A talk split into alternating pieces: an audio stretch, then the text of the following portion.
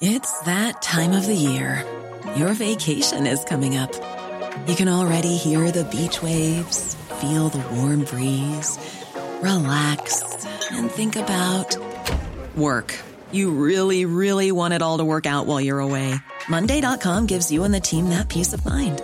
When all work is on one platform and everyone's in sync, things just flow wherever you are. Tap the banner to go to Monday.com.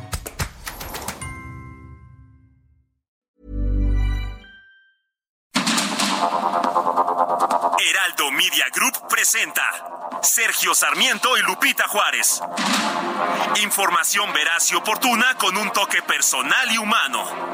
Por el Heraldo Radio, donde la H suena y ahora también se escucha.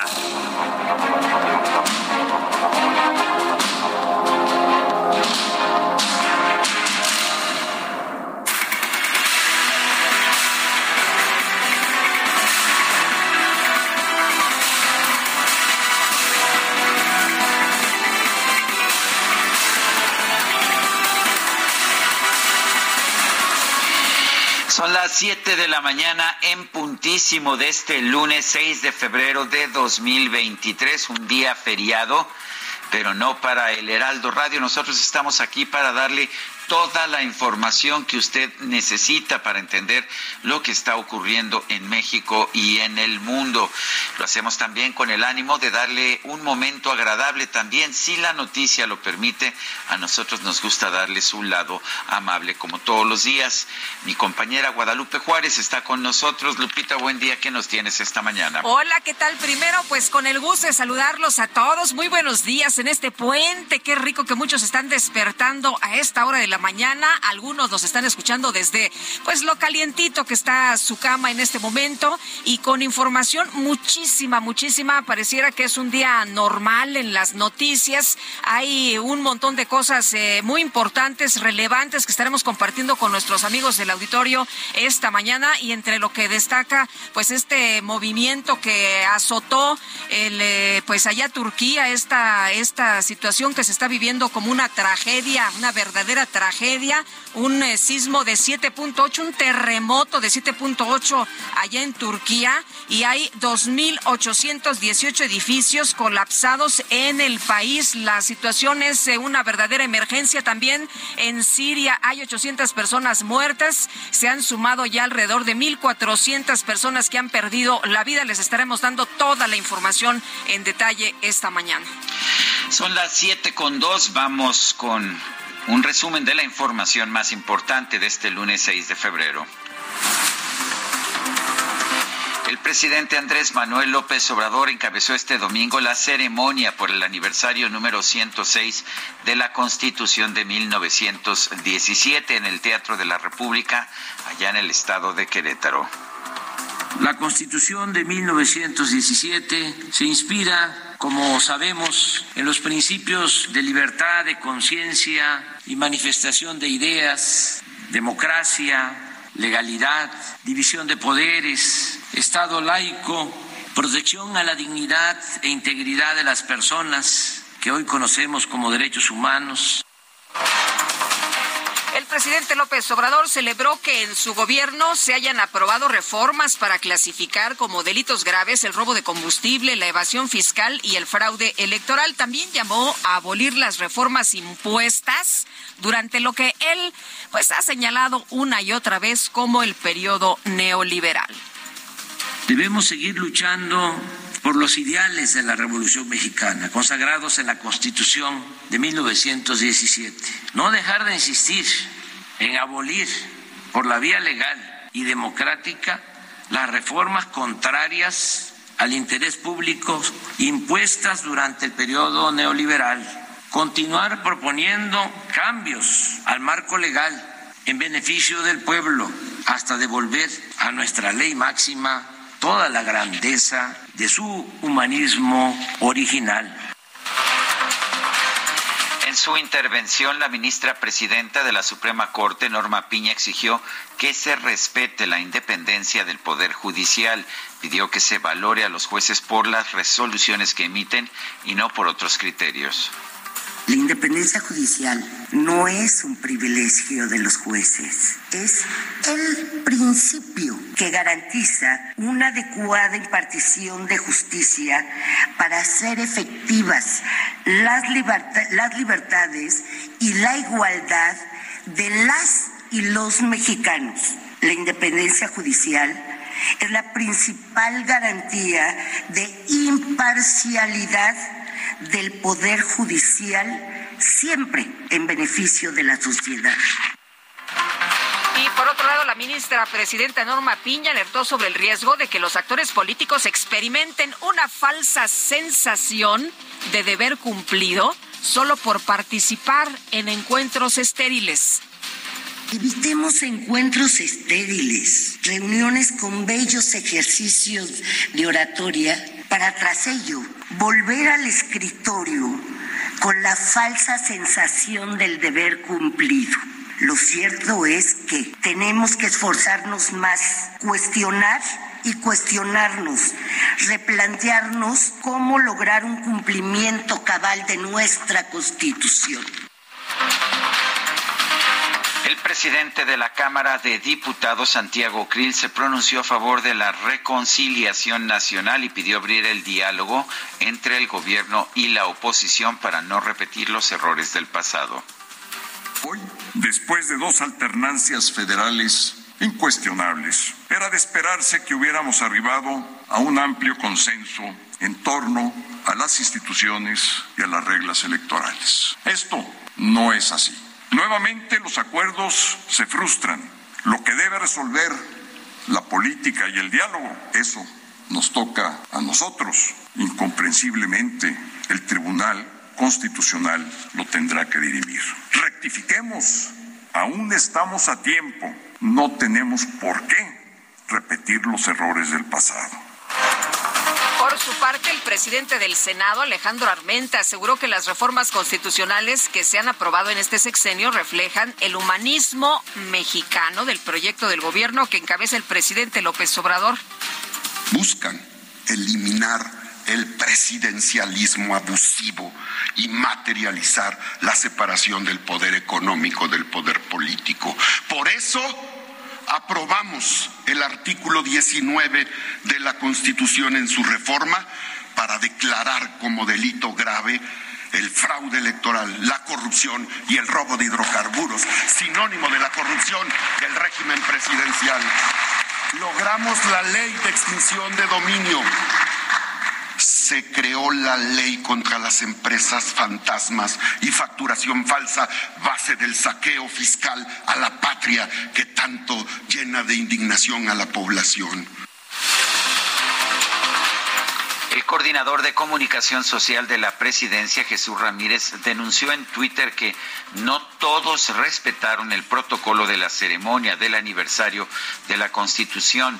Esto lo hizo mientras publicaba una fotografía en la que se observa a la ministra presidenta de la Suprema Corte, Norma Piña, sentada mientras los otros presentes se encuentran de pie. Los, los presentes se pusieron de pie para recibir al presidente de la República. La ministra se puso de pie solamente para el homenaje a los símbolos patrios. Sí, se levanta en cuanto se menciona, se rendirán honores, dice en el altavoz o en el micrófono, se rendirán honores al presidente y ahí se levanta la ministra en ese momento. Cabe señalar que cuando entran a este recinto, a este teatro, el presidente entra primero y no espera ni a Santiago Krill ni a la ministra Norma Piña para entrar juntos. Él entra primero y ellos se quedan así como desorientados y después eh, eh, pues entran, eh, pero atrás del, presidente y también ha llamado mucho la atención el acomodo que les dieron, ¿no? Muchos han mencionado. Cambiaron los lugares. cambiaron los lugares, sí, a ellos los pusieron en la orilla para que no estuvieran cerca al Ejecutivo. En fin, pues así, así estuvo la situación. Y el dirigente nacional del PRD, Jesús Zambrano, celebró que la presidenta de la Suprema Corte, Norma Piña, haya exigido frente al presidente López Obrador una verdadera independencia del Poder Judicial. En Querétaro este domingo también se llevó a cabo la primera reunión de la Conferencia Nacional de Gobernadores en más de un año. El mandatario de Oaxaca, Salomón Jara, fue designado como nuevo presidente del organismo. Los integrantes de la CONAGUA aprobaron la conformación de la nueva comisión del TEMEC, la cual será coordinada por el gobernador de Michoacán, Alfredo Ramírez Bedoya. En el evento, el secretario de Gobernación, Adán Augusto López, aseguró que la federación va a mantener el trabajo coordinado con los gobiernos estatales en diversos temas, como seguridad y abasto de agua, entre otros. La titular de la Secretaría del Bienestar, Ariadna Montiel, anunció que el gobierno de San Luis Potosí se sumó al programa de universalidad de la pensión para personas con discapacidad. La Secretaría de Seguridad Pública de Zacatecas dio a conocer que este domingo tres hombres fueron asesinados a balazos cuando se encontraban en la comunidad de Félix U. Gómez en el municipio de General Enrique Estrada. Y las autoridades de Zacatecas también reportaron un ataque armado en una bodega en el municipio de Calera con un saldo de por lo menos cuatro personas muertas, cuatro personas asesinadas, pues. Ulises Lara, vocero de la Fiscalía General de la Ciudad de México, rechazó que el Ministerio Público o el Metro hayan solicitado que el operador de tren Carlos Alfredo N pague 260 millones de pesos por los daños causados durante el choque en la línea 13. En dicha audiencia, como parte de la formulación de imputación, se hizo referencia a la cantidad de 210 millones 244.467 pesos con 13 centavos como el monto aproximado del avalúo de los daños que aún no está determinado en su totalidad y se señaló que el metro cuenta con un seguro para ese fin, por lo que es falso que se hubiera requerido el pago de la cantidad señalada. Bueno, esto ocurrió en la línea 3 efectivamente y dicen en la fiscalía, a ver, esto no es correcto, no se ha solicitado que el operador del tren pague 260 millones de pesos por los daños causados. En fin, por otra parte, la jefa de gobierno Claudia Sheinbaum informó que varios funcionarios del sistema de transporte colectivo fueron removidos ya de sus cargos a fin de agilizar las adquisiciones requeridas para el mantenimiento del metro. Ya no se está hablando de sabotaje, ahora sí se está hablando de mantenimiento del metro. Cambiamos el, el área de administración del metro, no porque hubiera en todo caso, la Contraloría tendría que ver, pero no porque tuviéramos nosotros alguna referencia de algún mal manejo, sino porque el metro, como muchas otras áreas del gobierno, tenía o tienen procesos muy largos, eh, con muchas inercias para comprar eh, una refacción, un, tardan meses y meses y meses. No es de este gobierno, viene un proceso de histórico de, de retrasos. Es verdad que no es de este gobierno, hay un retraso histórico, pero pues uh, si todo estaba bien en el mantenimiento, me parece que no tendría que haber sido necesario destituir a quienes estaban a cargo de las adquisiciones para el mantenimiento del metro. La Secretaría de Movilidad Capitalina anunció que las nuevas unidades eléctricas del Metrobús van a comenzar a circular antes del próximo 20 de febrero. El Sindicato Independiente Nacional de Trabajadores del Colegio de Bachilleres levantó la huelga que había sido declarada en los 20 planteles de la institución tras aceptar un incremento salarial del 4% para sus agremiados. Así que para todos los chavos de bachilleres tomen nota. Ya lo adelantaba Guadalupe, este domingo se registró un fuerte sismo de magnitud 7.8 en el centro de Turquille, el cual afectó también a otros países. Hasta el momento se reporta un saldo eh, pues de miles de muertos, nos dabas a conocer más de 2.000 muertos Guadalupe, esto en Turquille, 476 en Siria, además de miles de heridos. Uh, pues los registros de muertos y heridos se están uh, actualizando constantemente.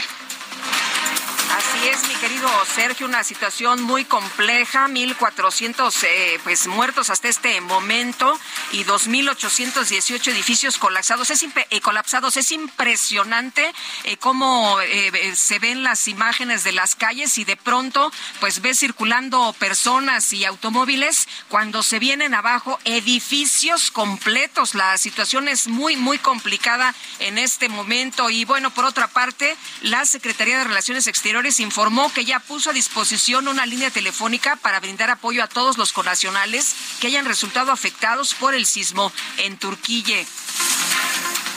El gobierno de Chile solicitó el apoyo de todos los países de Latinoamérica para sofocar los incendios forestales que afectan el sur de su territorio. Estos han dejado 22 personas muertas y más de 550 heridos. El Departamento de Defensa de los Estados Unidos confirmó la detección de un globo de vigilancia chino en su espacio aéreo, por lo que este fue derribado frente a las costas de Carolina del Norte. El gobierno de Canadá anunció el despliegue de un avión militar sobre Haití para ayudar a la Policía Nacional de ese país a frenar las actividades de las pandillas. Y tras concluir su viaje a Sudán del Sur, el Papa Francisco se pronunció en contra de las leyes que criminalizan a la comunidad LGBT al considerarlas como una injusticia. Y en la información deportiva, México derrotó 6-5 a Cuba en la Serie del Caribe Caracas 2023. Eh, fue su tercera victoria en el torneo, en el que sin embargo fue derrotado por Curazao, pero pues todo parece indicar que eh, va a pasar a la segunda ronda. Y en la Liga Española de Fútbol, el Mallorca, comandado por el entrenador mexicano Javier Aguirre, derrotó al Real Madrid por marcador de 1 a 0.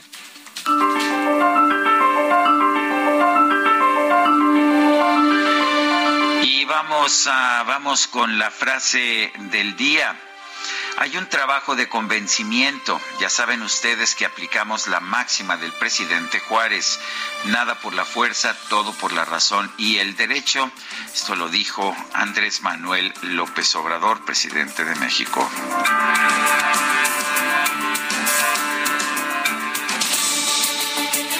Bueno, y vamos Vamos a las preguntas. Este viernes pasado hice la siguiente pregunta aquí en este espacio. ¿Está usted de acuerdo en la decisión de prohibir los vuelos de carga del Aeropuerto Internacional de la Ciudad de México? Sí, nos dijo 14.4%, no 79.7%, quién sabe 6%. Recibimos 7.064 votos. La que sigue, por favor. Claro que sí, ya coloqué esta mañana en mi cuenta personal de Twitter arroba Sergio Sarmiento la siguiente pregunta. ¿Debe recomendarse la lectura de Marx y Engels a los maestros de primaria? Sí, nos dice el 17.6%, no 78.6%, no sabemos 3.8%. En 44 minutos llevamos 1.223 participaciones.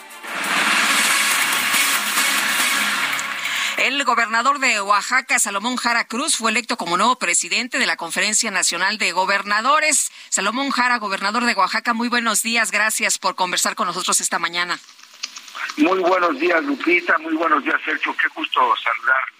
Gracias. Igualmente, cuéntenos, cuéntenos cómo pues eh, va a hacer el trabajo en eh, precisamente en la CONAGO y cuáles van a ser las primeras líneas que se van a pues eh, ahí estar poniendo sobre la mesa, cuáles van a ser los trabajos que se van a desarrollar. ¿Cómo ve usted?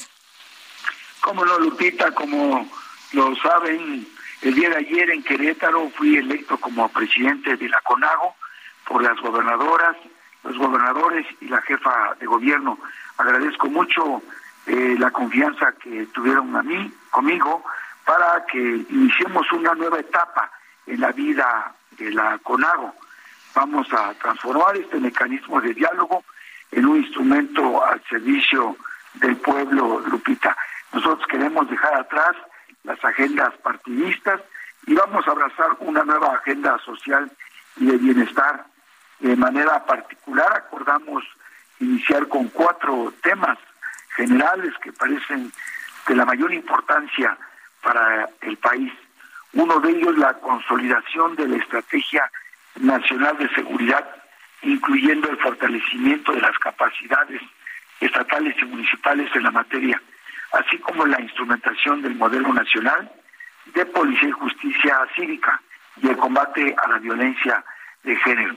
La segunda es la reforma electoral, que como todos saben es un tema que está hoy en día en el tintero nacional. Y tres, la adopción de una agenda social de bienestar que contribuye a mejorar la distribución del ingreso. Y cuarto, retomar la discusión que ha dejado pendiente la CONAGO sobre una reforma hacendaria, la fórmula de la distribución de participaciones a los estados. Son los temas que creo y pensamos de la mayor importancia discutir en la CONAGO, Lupita.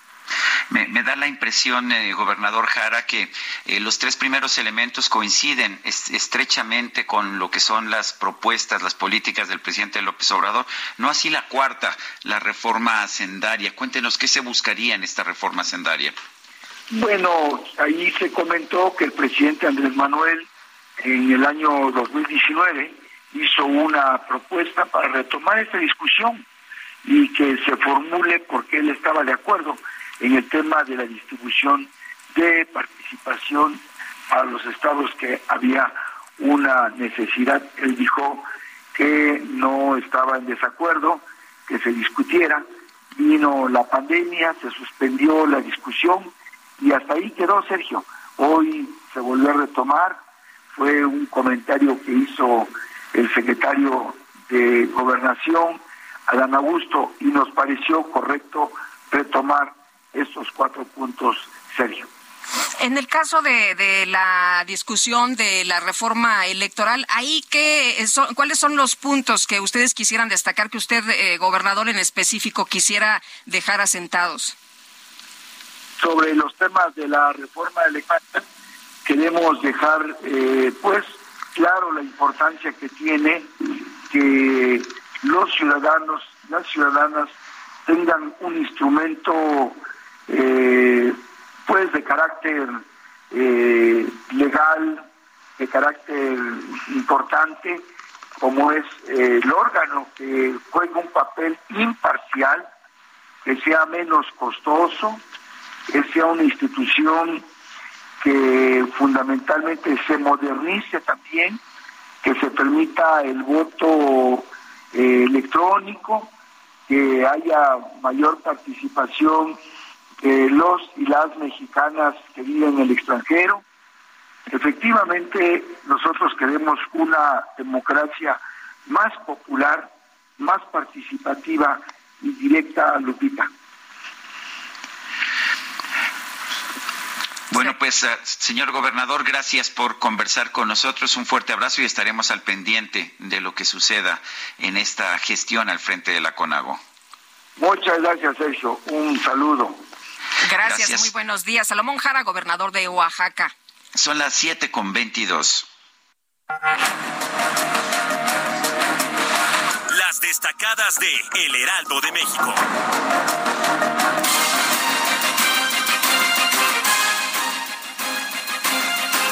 Bueno, y está aquí Itzel González con las destacadas. Itzel, ¿cómo te va? Muy buenos días. Muy ¿Qué, tal buenos de, ¿Qué tal de puente? ¿Cómo va el puente? Lupita, Sergio, queridos destacalovers, en vivo y a todo color, este lunes 6 de febrero del 2023. Por supuesto que nosotros trabajamos y también se publica el Heraldo de México con muchísima información, así que vámonos rapidito con las destacadas.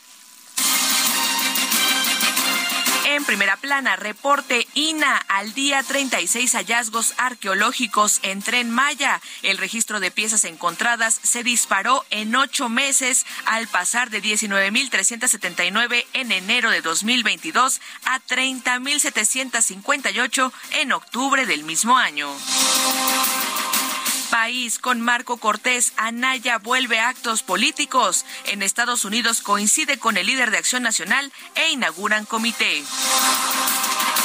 Ciudad de México impulsan iniciativa, piden impuesto a plásticos. Apps de entrega exceden uso innecesario. Ciudad de México puede ser referente en regulación.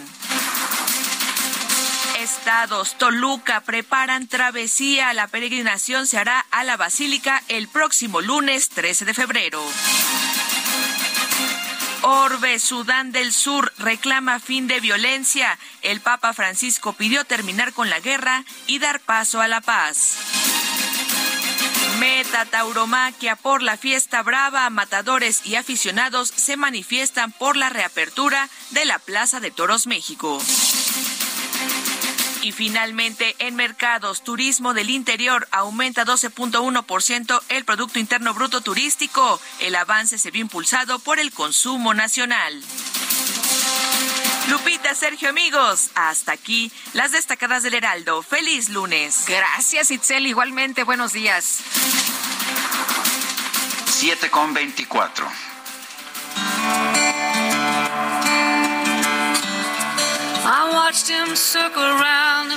Bueno, pues en, en, una fiesta de los Grammys que se realizó de manera presencial otra vez, eh, Beyoncé se convirtió en la máxima ganadora de todos los tiempos. Sorprendió Bonnie Raitt con esta, con esta canción Just Like That, la mejor canción del año.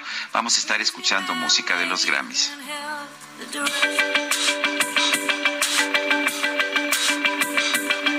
Sergio Sarmiento y Lupita Juárez quieren conocer tu opinión, tus comentarios o simplemente envía un saludo para ser más cálida esta mañana. Envía tus mensajes al WhatsApp 55 20 10 96 47.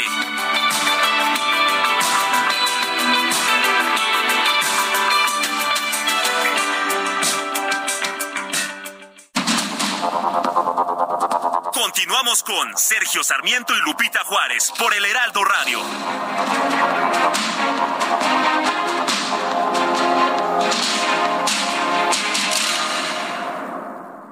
Cuando te enamoras del nuevo Fiat Pulse, el pulso de tus emociones se eleva. Estrénalo desde 354 mil pesos o tasa desde 9.75%. Conquista las calles con el SUV líder en ahorro de combustible. Fiat, sé único. Visita tu distribuidor Fiat Chrysler, K 30.1% vigencia el 28 de febrero de 2023. Consulta fiat.com.mx.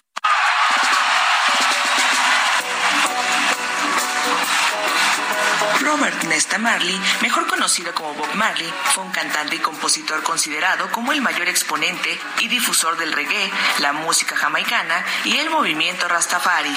Nació en Jamaica el 6 de febrero de 1945.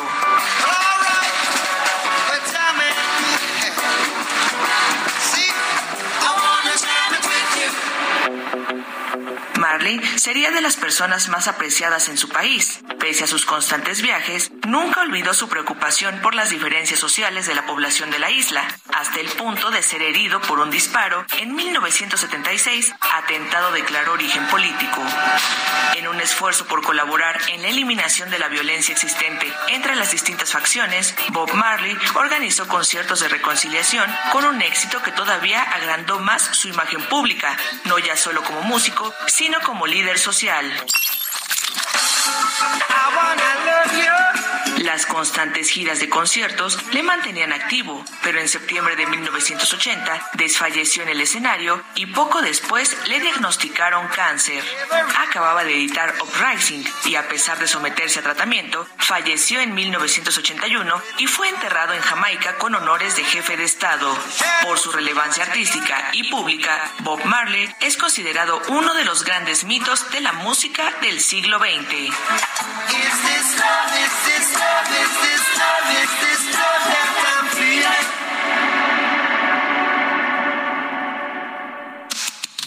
El mundo de la moda en mueble está en movimiento en Expo Mueble Internacional, la feria líder de muebles y decoración en América Latina. Encuentra lo último en tendencias, diseño y calidad en muebles para el hogar, oficina, jardín, infantil, decoración, entre otros. La cita es del 15 al 18 de febrero en Expo Guadalajara.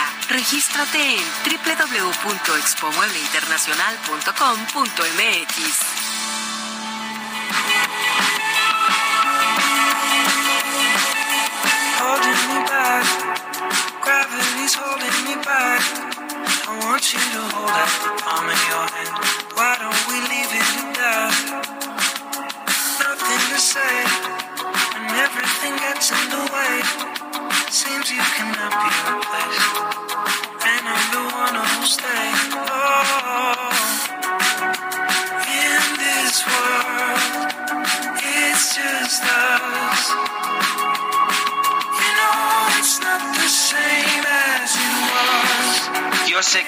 decir, Guadalupe, que está requete bien, todo muy bien. Harry Styles, que te gusta, ganó el premio Álbum del Año. Esta canción que estamos escuchando se llama As It Was, como era, y el álbum con el que ganó el álbum del año eh, se llama uh, Harry's House, la casa de Harry. ¿Te gusta, Guadalupe? Me fascina, me gusta mucho. Eh, yo lo había sugerido, de hecho, para escucharlo el día de su cumple, pero aquí como somos democráticos, ya va, ya, sabes. Sigues quejándote. Sí, me sigo quejando, me sigo quejando, pero estoy muy contenta y reconozco el talento de este chavo, el trabajo tan arduo y la verdad es que me gusta mucho su trabajo, me encanta, me encanta y qué bueno que lo hayan reconocido en estos premios el día de ayer. Eh, ganó el álbum del año, compitiendo entre otros contra Beyoncé, que tenía su álbum Renaissance, eh, contra Bad Bunny, en fin, contra unos músicos bastante, bastante importantes. Eh, también, también estuvo ayer en los Grammys, no sé si lo viste cantar. Eh, la verdad es que tiene un gran talento. Por supuesto que sí. bueno, tú y yo estuvimos ahí cotorreando el, tema de, la alfombra roja. Sí, bueno, no, digamos que a mí me gustó, a mí me gustó. A mí no me pareció, digamos, el más elegante de, la alfombra roja. Pero llamó mucho la atención, así para eso son las ah, pues alfombras rojas, para llamar la atención, para decir, mira nada más Harry cómo viene. Sí, bastante mal vestido a mi juicio, pero bueno, ya sabes que cada quien tiene sus gustos. De lo que no tengo ninguna duda es de su talento. Escuchamos otro momento, As It Was, Harry Styles. Con anterioridad vale la pena señalar que la canción de Bonnie Raitt, Just Like That, eh, fue una gran sorpresa. Bonnie Raitt es una veterana, tiene setenta y tantos años, una veterana de la música. Se consideraba pues que no, no sería pues un contendiente importante eh, frente pues a algunos de los ah, de los otros músicos con los que se enfrentaba, mucho más jóvenes, pero me dio mucho gusto que hubiera ganado Bonnie Raitt. Y bueno, pues eh, interesante ayer la entrega de los Óscares, a mí me gustó y siempre me entero, siempre me entero sobre ese tema. De hecho, tenemos, eh, no sé, tenemos mensajes de nuestro público, después vamos a una entrevista con... Ah, con el tema, si te parece bien, Lupita. Sí, rapidito, estimado Sergio Lupita, espero estén bien. Soy Luis Veller de San Diego, me da gusto escucharlos y un abrazo. Fuerte abrazo a, Luis Veller. Dice otra persona, buen inicio de semana, porque ¿por qué AMLO quiere acabar con las instituciones, él se ha servido de ellas. Su odio por quien gobernó antes se traduce en miedo, en inestabilidad mental. Le estará haciendo daño vivir en Palacio Nacional. Bendiciones a todos en el Heraldo Radio. Soy el profesor Fernández del Estado de México. Y productivo inicio de semana. Disfruten su asueto oficial. Conmemorar ayer la Constitución por el jefe del Ejecutivo Federal. Vaya descaro, Rodolfo Contreras, desde Querétaro. Son las 7 de la mañana con 37 minutos. Finalmente, Guadalupe Juárez y yo somos amateurs de la música nos gusta, expresamos nuestros puntos de vista, pero a mí siempre me da mucho gusto conversar con Julia Palacios. Julia Palacios ah, pues tiene un doctorado en, historia de la música, en música popular, en el rock mexicano. Eh, ha sido mi amiga y compañera de trabajo durante mucho tiempo, sabe de música popular lo que nadie sabe y siempre me da gusto conversar con ella, mi queridísima Julia Palacios. Gracias por tomar nuestra llamada. ¿Cómo viste esta sexagésima quinta entrega de los Grammys? No, me qué gusto, Sergio Lupita, muy buenos, buenos días. este día de asueto, pero trabajando. Oigan, pues ¿cómo lo vi? Fueron cuatro horas para empezar. Estuvo larguito. Estuvo larguito, larguito, muy variado. Eh, y eso a mí lo que me impresionó es que eso nos habla de la diversidad en que hay de música en este en este momento. Desde mm, lo más pop lo más tradicional lo más conservador hasta lo más loco lo más excéntrico lo cual se ve reflejado no solamente en la en la diversidad musical en los sonidos en los bailes sino también en las personas en los ritmos como decía en ese momento había personas elegantísimas y había otras personas de plano en fachas no como decimos en en México. A mí me sorprendió por ejemplo, Chris Martin, ¿no? De vocalista de Coldplay, eh, que fue presentador. Pues bueno, casi, casi venía de fans de haber salido a correr, ¿no? En la mañana, como que por qué, porque este, estás en una gala como, como los Grammys, la 65 entrega, y no estás tan elegante. Ahora, también decía Sergio, pues este Harry Styles, ah, la, la ropa, pero es parte de, de su estilo, parte, yo esperé que saliera con su boa de, de a recibir el Sí. premio con su boa esta de plumas, ¿no? Tradicional, pero sí siempre se le ha distinguido precisamente por estas, estos atuendos especiales y distintivos. Así es que por allí pues vimos una variedad tremenda de, de, de, de la música que se está produciendo en este momento. Eh, eh, creo que hubo, que hubo eh, este, momentos, valga la redundancia, en esta entrega que a mí me llamaron la atención. Uno de ellos fue la celebración de los 50 años del hip hop. Bueno, tenemos 65 años de entrega de Grammys, eh, 50 de hip hop, quiere decir que a los 15 años de los Grammys ya se estaba entregando hip hop, yo no recuerdo eso. Pero los historiadores establecen que en 1973 inició esto. Fueron 12 minutos de espectáculo de hip hop realmente eh, extraordinarios, tratando de incluir a todo mundo, pero esto sí, y cabe señalarlo desde los afroamericanos. Entonces, así como que se declaró el hip hop, la música afroamericana y un género importante. Eso es una, una cosa. La otra que me llamó también la atención fue el, um, cuando ganaron como mejor dúo eh, Sam Smith y Kim Petras. Pues sí, eh, Kim Petras es la primera mujer transgénero en ganar un Grammy. Y Sam Smith hace un par de años se declaró no binario. Entonces estamos también hablando de esta diversidad sexual, de esta diversidad de preferencias y di- diversidad de cómo nombrarte. Oye, a- aplaudieron mucho cuando ella de- declara, ¿no? Este, estoy muy contenta con este premio y quiero decirles, y, y- y bueno, ahí muchas personas, eh, incluso en las redes sociales, se sorprendían porque no sabían y aplaudieron que ella eh, haya eh, comentado esto y, y en el público ahí en vivo, pues todo el mundo estaba enloquecido y, aplaudiendo. Sí, sí, muy, muy, muy interesante estos momentos. Es que nos reflejan las entregas de estos premios qué es lo que está pasando socialmente, qué es lo que está pasando culturalmente y hay que, hay que subrayar esto también eh, me pareció importante. Había varios artistas nominados como Brandy Carlile, eh, abiertamente apoyadora de toda la comunidad LGBT. Es, es lesbiana, estuvo acompañada de su esposa y de sus dos hijas, ¿no? Exactamente, entonces también esa presencia está ahí. Luego, eh, Lizzo, eh, que es una, una cantante extraordinaria, pero también con un cuerpo eh, que en las estéticas eh, tendría un sobrepeso exagerado, pues ganó y está ahí también defendiendo su posición y aceptando. Yo creo que fue una una entrega de Grammys donde había una aceptación de el ser como eres. Tengas la raza, el cuerpo, el género, la decisión.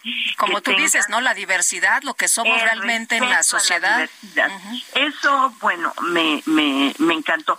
Luego, bueno, sorpresiva la presencia de Jill Biden, la esposa de la primera dama de los Estados Unidos, en la entrega final.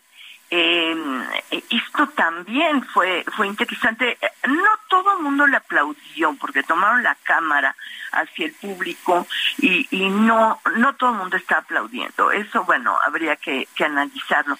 Pero finalmente entregó la canción del premio a la canción del año y lo ganó Bonnie Raitt, como estabas diciendo, Sergio. Sí, qué, qué gran una sorpresa, ¿no? Una gran sorpresa para ella misma, ¿no? Cuando estaba compitiendo con Adele, por ejemplo, con Beyoncé. Y, y lo mencionó Bonnie Raitt, que fue una canción eh, que escribió para una persona con un trasplante, otra vez hablando de algo muy contemporáneo, eh, importante, muy conmovedor, fue un momento muy conmovedor. Ve- Veo que Bonnie Raitt tiene 73 años y el promedio de los demás es- era de No, 20 bueno, bueno, pues sí, veintitantos, sí, ya está en en otra generación. Otra cosa que me gustó mucho fue, pues Beyoncé, finalmente la reina, rompió el récord con más Grammys ganados y ayer tuvo nueve nominaciones, o sea, no estamos hablando de un asunto menor. Eh, realmente Beyoncé es una reina de reinas. Bueno, estuvo la otra reina, Madonna. La otra reina, Madonna, muy sorprendente y con un mensaje interesante, eh, diciendo, bueno, si te dicen que estás mal, si te dicen que eres diferente, si te dicen que eres transgresora, vas por buen camino. Eh, entonces, creo que ahí se sintetiza mucho de lo que está pasando. De hecho, empezó su discurso diciendo, están preparados para un poco de polémica, ¿no? sí, exactamente. Eh, y, pues a mí me hubiera gustado verla más tiempo. Sí. Eh, pero su presencia pues bueno, fue fue muy muy importante. Siempre Madonna es Madonna. Y, y, el otro momento que a mí me conmovió mucho pues fue el In famoso porque la lista incluso en las redes mucha gente protestaba porque habían faltado incluso eh, difuntos. Y murió mucha gente murió mucha gente. Eh, me conmovió pues Bonnie Raitt cantó eh, una canción precisamente de Christine McVie, estaba Sheryl Crow y estaba eh, Mick Fleetwood, precisamente de la banda Fleetwood Mac a la que perteneció Christine McVie un momento muy conmovedor y pues con la tristeza de que se nos fueron muchísimos muy importantes artistas en, este último año. Que bueno, pues eh, por allí iría, además de las actuaciones que hubo de todo, lo, lo sencillo, lo no sencillo, lo, lo sofisticado, lo, eh, la tecnología es extraordinaria con el video mapping, con las luces, con los efectos, y me gustó mucho cómo, eh cómo rediseñaron y pusieron como mesitas hasta adelante, como si fuera un, un restaurante, si fuera otro tipo de lugar y no nada más auditorio en el en lo que fue el Staples Center que ahora eso también es otra novedad es el crypto.com arena. Eh, y bueno pues es una empresa de criptomonedas otra novedad de nuestros tiempos. Quién iba a pues, pensar pues Julia Palacio, siempre es un gusto platicar contigo. Yo no pararía, quería hablar de Bud Bunny, quería hablar de muchas cosas, pero tenemos todo un noticiero que emitir. yo lo sé, yo lo sé, yo lo sé. Te mando un fuerte abrazo, de verdad. Abrazos enormes, Sergio, Lupita, y pues bueno, qué buen inicio de semana. Gracias, igualmente, un abrazo. Que muy bien, gracias. Hasta luego. Bueno, y en otros, en otros temas, fíjese usted que un autobús con peregrinos que se dirigía a la Basílica de Guadalupe se volcó en la carretera México-Puebla a la altura del kilómetro 39 en Iztapaluca. Eh, y vamos a platicar con Samuel Gutiérrez Macías, coordinador general de Protección Civil y Gestión Integral del Riesgo del Estado de México. Samuel, gracias por tomar nuestra llamada. Buenos días. Buenos días, a tus órdenes, Lupita. Gracias, Samuel. Eh, cuéntanos, ¿cuál es la situación de las personas lesionadas? ¿Cuántas personas están internadas en estos momentos? ¿Y cuál es eh, su estado de salud? Mira, comentarte, sí, como tú bien lo, lo, dijiste hace un momento, el día de ayer tuvimos a las 6.15 de la mañana el registro de la volcadora de un autobús de turismo. Este venía del municipio de Ajalpan, de Puebla, venían o se dirigían hacia la Basílica de Guadalupe. En el momento que nosotros recibimos este reporte a las 6.15, en el lugar se movilizaron todos los cuerpos de emergencia para poder tener una atención. Eh, hicimos un tema de eh, seis rescates que hicimos aéreos hacia el, al Hospital Magdalena de las Salinas. Ahí es donde tenemos seis personas lesionadas. Los demás fueron trasladados al Hospital Polanco en Iztapaluca esto es por el tema del seguro que corresponde a Capufe, a la carretera, y todas estas personas, los, los lesionados, fueron trasladados al hospital de Polanco. El mismo día de ayer te puedo decir que ya salieron la mayoría de todos estos lesionados o las personas que venían en el autobús, solamente se quedaron cinco personas en el hospital Polanco y obviamente los tres fallecidos que tuvimos que lamentablemente perdieron la vida en este accidente, que también comentarte que el día de ayer, por instrucciones del gobernador Alfredo del Mazo, hicimos contacto con la gente del gobierno de Puebla, estuvimos en permanente comunicación, estuvimos las autoridades ahí acompañando a los familiares y ayer también mismo, el día de ayer pudimos dar ya a la familia, eh, hicimos todo el trámite con la Fiscalía del Estado de México y pudieron regresar estas personas, los cuerpos, la que lamentablemente perdieron la vida, regresaron ya también a Jalpan de Puebla. ¿Conocemos, Samuel, cuál es la causa del accidente? Todavía no, es un tema que la Fiscalía será la, la, que diga qué fue la razón.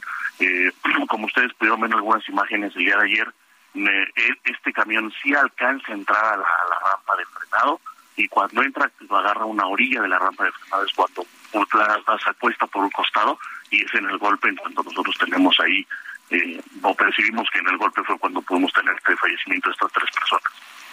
Eh, Samuel, entonces eh, las primeras versiones señalan que se quedó sin frenos. ¿Este podría haber sido la causa? Pues mira, podría ser. La verdad es que nosotros no podemos adelantarnos. Eh, tendríamos que esperar a los peritos, tendríamos que esperar a que la fiscalía eh, nos diga cuál fue la razón, cuando ya que ellos hayan revisado la unidad y todo, pues poder saber cuáles fueron las causas que ocasionaron este lamentable este accidente. Muy bien, pues Samuel, muchas gracias por platicar con nosotros esta mañana. Muy buenos días. Gracias a ustedes. Buen día, Sergio Lupita. Hasta luego. Bueno, pues siempre tragedias. Eh, si vemos nuestras cifras de accidentes, Guadalupe, las cifras de accidentes de México, tenemos uno de los índices más elevados de, pues por lo menos de, del mundo con el que nos queremos comparar. Estamos muy por arriba de Estados Unidos, todavía más por arriba de Canadá, de los países de Europa eh, occidental algo estamos haciendo mal, simple y sencillamente no estamos haciendo que se cumplan las reglas en materia de buen mantenimiento de pues vehículos de transporte. Es las unidades, las carreteras, el que no se respeta la señalización, en fin y la velocidad de los vehículos eh, tampoco se obliga a que los vehículos se mantengan a una velocidad adecuada. En fin, este sábado se llevó a cabo la ceremonia eh, por el no fue el sábado, fue el domingo, ¿no? Eh, hoy es hoy es 6, sí, ayer, ayer, fue. Ayer domingo se llevó a cabo la ceremonia del aniversario número 106 de la promulgación de la Constitución de 1917. Ángel Gutiérrez nos tiene el reporte. Adelante, Ángel. Así es, Sergio Lupita. El presidente Andrés Manuel López Obrador encabezó este domingo la ceremonia por el aniversario número 106 de la Constitución de 1917 en el histórico Teatro de la República en el estado de Querétaro, donde fue redactada la Carta Magna tras la Revolución Mexicana. En la ceremonia también estuvieron presentes la ministra presidenta de la Suprema Corte de Justicia, Norma Piña, los presidentes de la Cámara de Diputados y el Senado, Santiago Krill y Alejandro Armenta, así como otros funcionarios federales y 29 gobernadores del país. En su mensaje, el presidente López Obrador destacó que durante su gobierno se han aprobado reformas para clasificar como delitos graves el robo de combustible, la evasión fiscal y el fraude electoral. Sin embargo, llamó a abolir las reformas contrarias al interés público impuestas durante el periodo neoliberal. Debemos seguir luchando por los ideales de la Revolución Mexicana, consagrados en la Constitución de 1917. No dejar de insistir en abolir por la vía legal y democrática las reformas contrarias al interés público impuestas durante el periodo neoliberal continuar proponiendo cambios al marco legal en beneficio del pueblo hasta devolver a nuestra ley máxima toda la grandeza de su humanismo original. Por su parte, la ministra presidenta Norma Piña exigió que se respete la independencia del Poder Judicial y que se valore a los jueces por las resoluciones que emiten y no por otros criterios. La independencia judicial no es un privilegio de los jueces, es el principio que garantiza una adecuada impartición de justicia para hacer efectivas las, libertades y la igualdad de las y los mexicanos. La independencia judicial es la principal garantía de imparcialidad del Poder Judicial siempre en beneficio de la sociedad.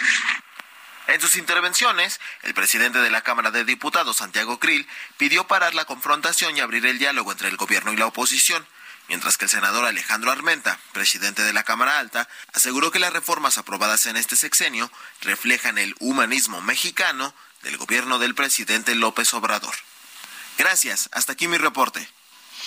Gracias a ti, Ángel Gutiérrez. Adelante, Lupita. Bueno, pues resulta que el coordinador de comunicación social de la presidencia, Jesús Ramírez Cuevas, eh, acusó a través de sus redes sociales que durante la ceremonia por el 106 aniversario de la promulgación de la Constitución de 1917 hubo asistentes que no respetaron los protocolos. No dio nombres, pero sí posteó una fotografía donde pues aparece sentada la ministra Piña. Fernanda García, adelante.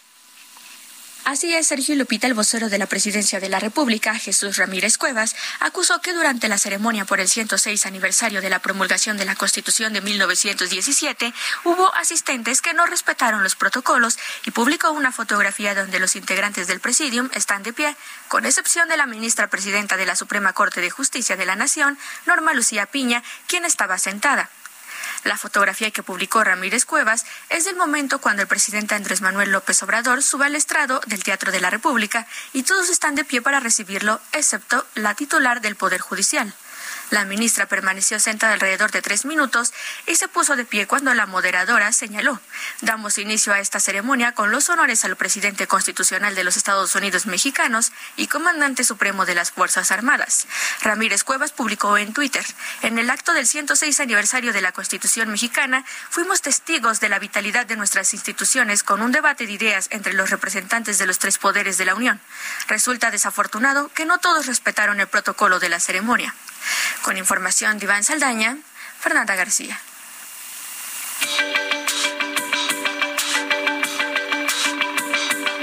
Sergio Sarmiento y Lupita Juárez quieren conocer tu opinión, tus comentarios o simplemente envía un saludo para ser más cálida esta mañana.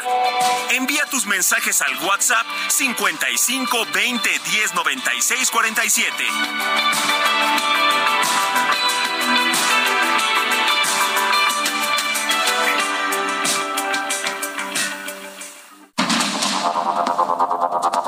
Continuamos con Sergio Sarmiento y Lupita Juárez por el Heraldo Radio.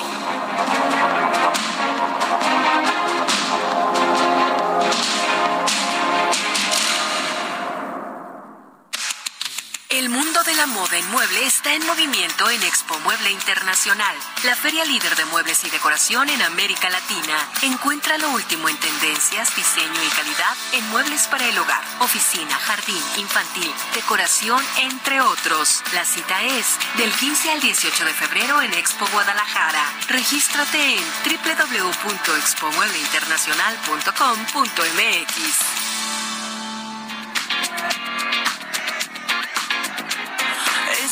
bitch o'clock, yeah, it's thick 30.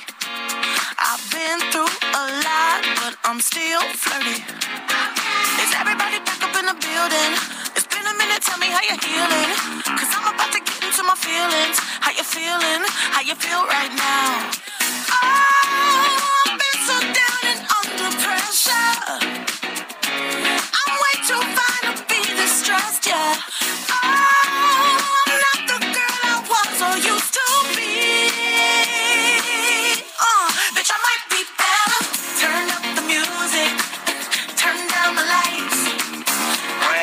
esto se llama, esto que estamos escuchando se llama About Damn Time. Eh, ya, ya era tiempo. Canta liso esta mujer, ah, pues es una mujer ah, pasada de peso que no se avergüenza de su peso, que tiene una voz extraordinaria y que ha tenido un gran éxito. Liso con doble Z. Ganó el premio por mejor grabación del año. Este es una un premio que no todo el mundo entiende bien. Hay mejor canción del año eh, y mejor record del año. También hay mejor álbum. Eh, lo que significa record en este caso es, es una grabación en todos los sentidos, la forma en que está producida, eh, no es nada más la canción como está escrita y es supuestamente pues la mayor, el mayor reconocimiento para una canción. Es About Damn Time, About Damn Time eh, que es acerca, en realidad no es acerca, es ya era, ya era tiempo, y la intérprete es Liso. ¿Te gusta, Lupita? A mí me encanta, la verdad es que me parece extraordinaria, me parece muy buena en lo que hace y es una chava muy inspiradora, activista, que ayuda lo mismo a las mujeres eh, mexicanas migrantes que a las mujeres de otros países, de otras religiones y el propósito es que las mujeres tiendan estas redes de auxilio y de ayuda y de que unas pues saquen a otras adelante. Me, me encanta su trabajo de activista y el trabajo musical me parece sensacional. Tenemos mensajes de nuestro público. Así es, tenemos mensajes esta mañana. Muy buenos días, Lupita y Sergio. Excelente inicio de semana. Hoy por hoy, la ministra Piña, presidenta de la Suprema Corte, le dejó claro al titular del Ejecutivo Federal que el pilar de una república se basa en la separación y respeto de los poderes que conforman la misma. No se puede ni se deben subyugar uno sobre otro. Y por el momento se ve una luz ante la avalancha de las continuas acciones inconstitucionales que tanto AMLO como los diputados y senadores de Morena día a día proponen y ejercen, ya que para ellos la ley no les merece respeto alguno, es lo que nos comenta Juan Carlos Echenique March. Dice otra persona, Isa L del Estado de México, de Naucalpan, maravilloso inicio de semana, Sergio Lupita. Eh, saludos nos manda desde Naucalpan, en el Estado de México. Saludos, tenemos muchos cuates en el Estado de México, por cierto. Amy Shehoa dice que sea leve para los que trabajamos en Puente. López en la ceremonia de la Constitución es un violador llevándole flores a su víctima. Saludos cariñosos a la mejor dupla de la radio. Gracias, Amy. No, 8 de la mañana, 8 de la mañana con cuatro minutos y vámonos al clima. El pronóstico del tiempo con Sergio Sarmiento y Lupita Juárez.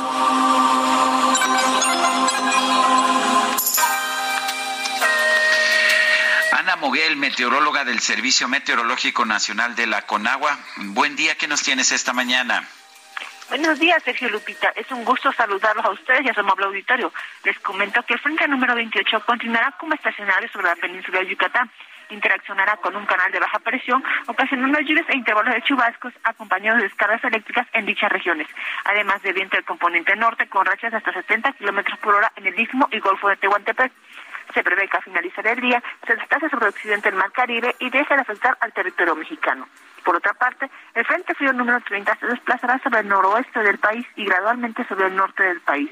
Continuará interactuando con la vaguada polar y con la corriente en chorro polar, así como con una línea seca sobre Coahuila, produciendo fuertes rachas de viento de hasta 80 kilómetros por hora con torbaneras en la península de Baja California, el noreste de México y entidades de la Mesa del Norte. A su vez, se prevé viento de componente sur con rachas hasta 70 kilómetros por hora en el noreste del territorio nacional y viento de componente norte con rachas hasta 80 kilómetros por hora y oleaje de 2 o 4 metros de altura en la costa este de la península de Baja California, o este, perdón, de la península de Baja California.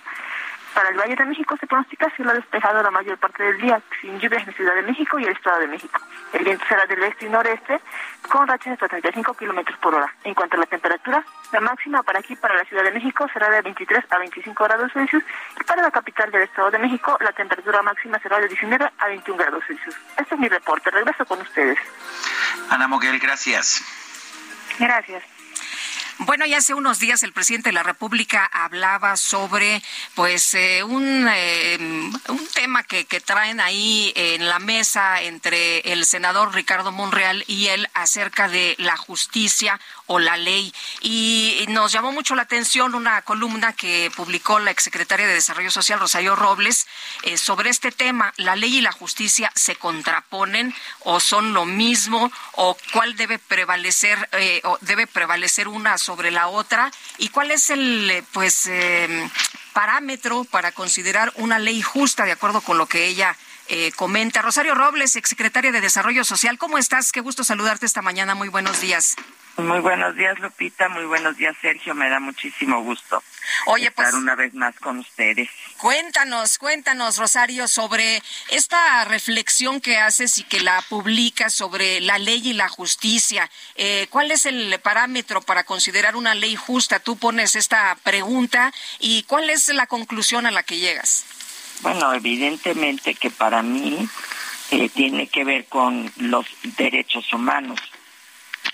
La justicia y la ley tienen que ir de la mano, para mí no son una disyuntiva.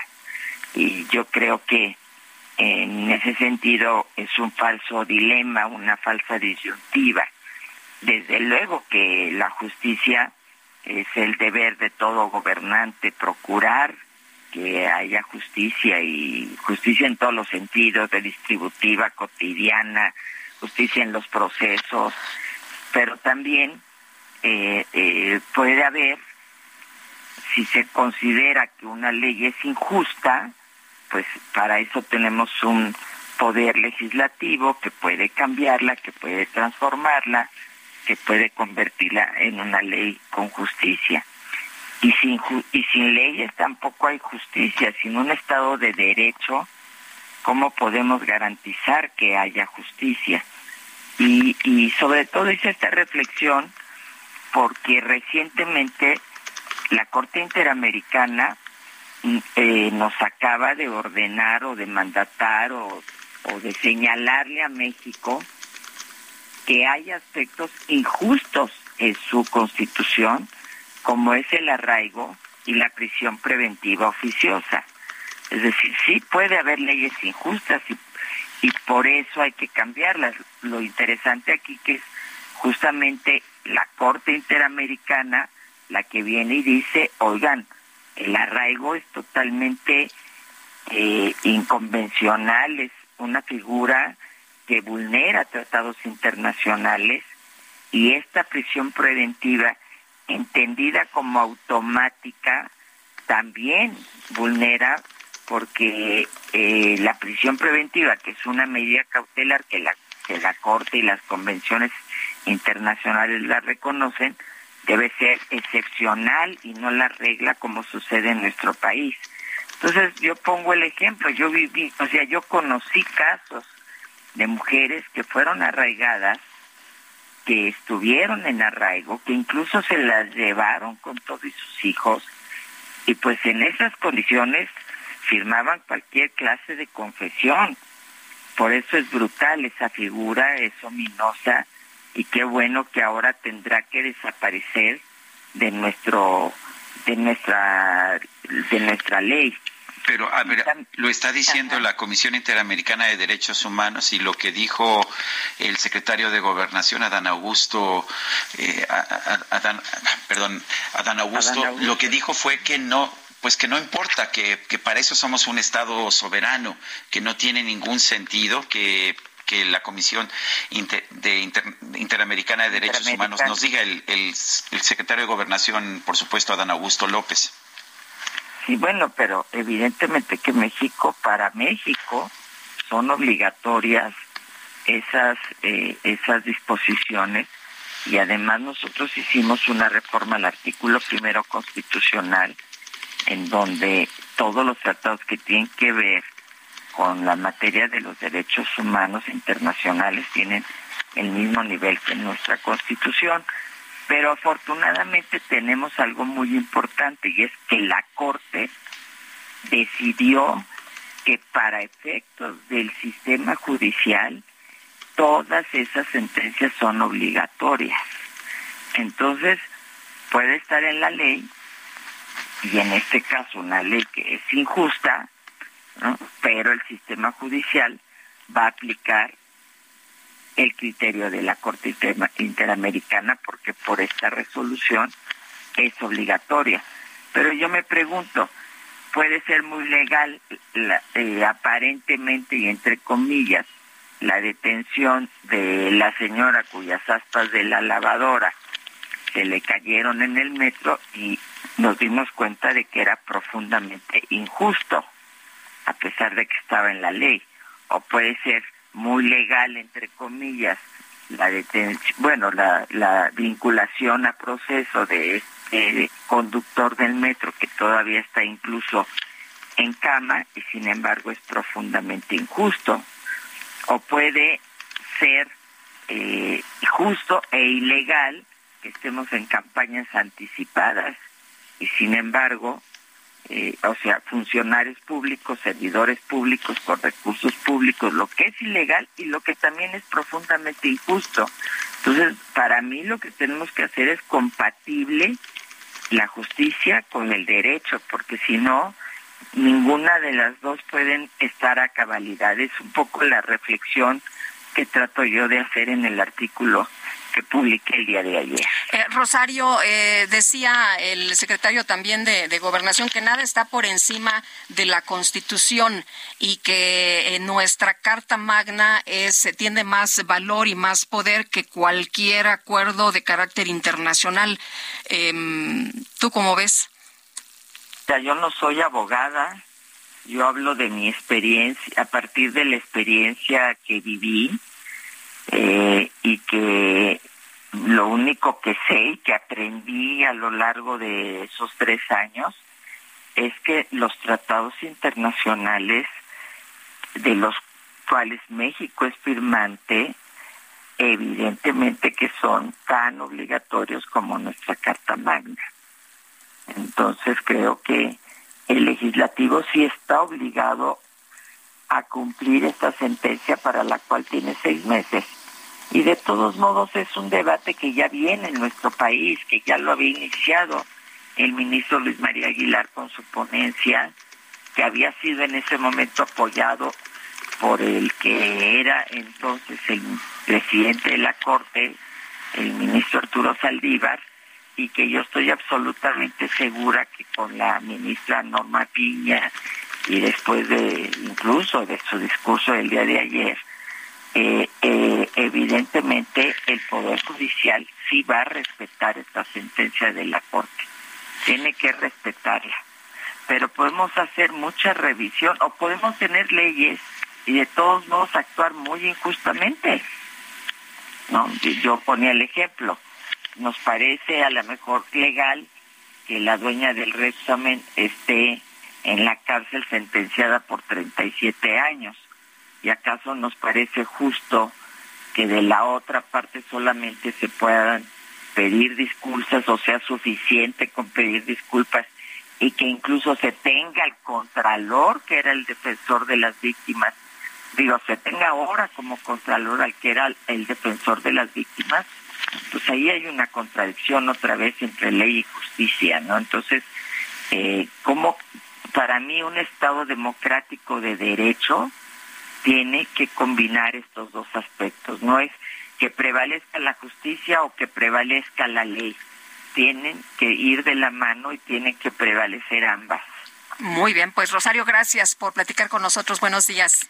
Al contrario, me da mucho gusto saludarlos. Gracias. Igualmente, hasta luego. Adiós. Bueno, y Rosario Robles estaba mencionando el caso de Carlos Alfredo, este conductor de la línea 3 que está eh, vinculado a proceso por el choque de trenes en esa línea. Eh, se había dicho que tendría además que hacer un pago de 260 millones de pesos como reparación del daño. Ulises Lara, el portavoz de la Fiscalía, dijo que no se, se le está requiriendo este pago. Él tiene un sueldo, si no mal recuerdo, de alrededor de 10 mil pesos al mes. Tenemos en la línea telefónica Edgar Fabián Hidalgo, abogado de Carlos Alfredo N., precisamente este conductor todavía, todavía hospitalizado. Eh, licenciado Hidalgo, gracias por tomar nuestra llamada. Eh, cuéntenos, en primer lugar, ¿cuál es la situación jurídica? ¿Ha sido vinculado a proceso su defendido? ¿Qué viene ahora?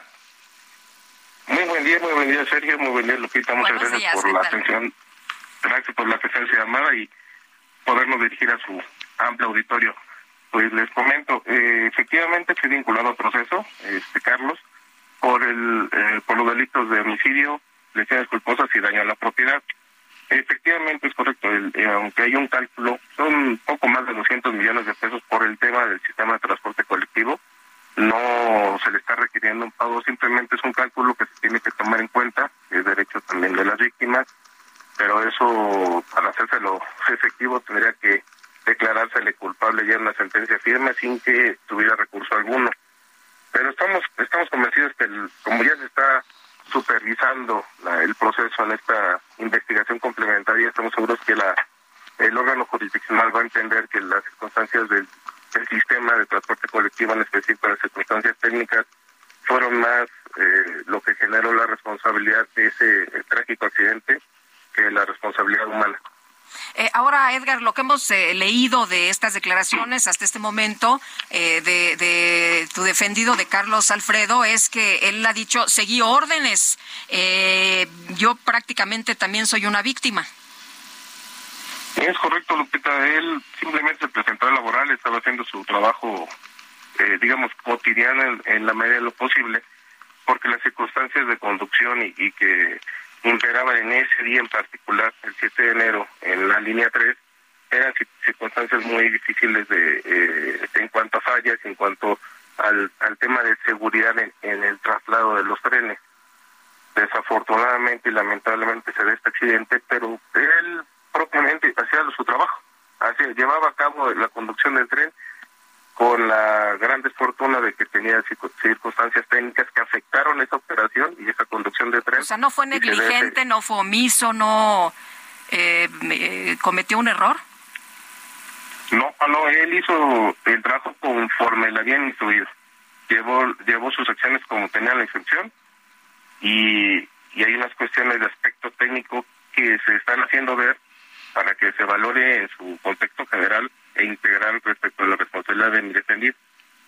Dicen que no disminuyó la velocidad. ¿Hay alguna eh, hay alguna razón por la que no la disminuyó? ¿Recibió claramente esa instrucción?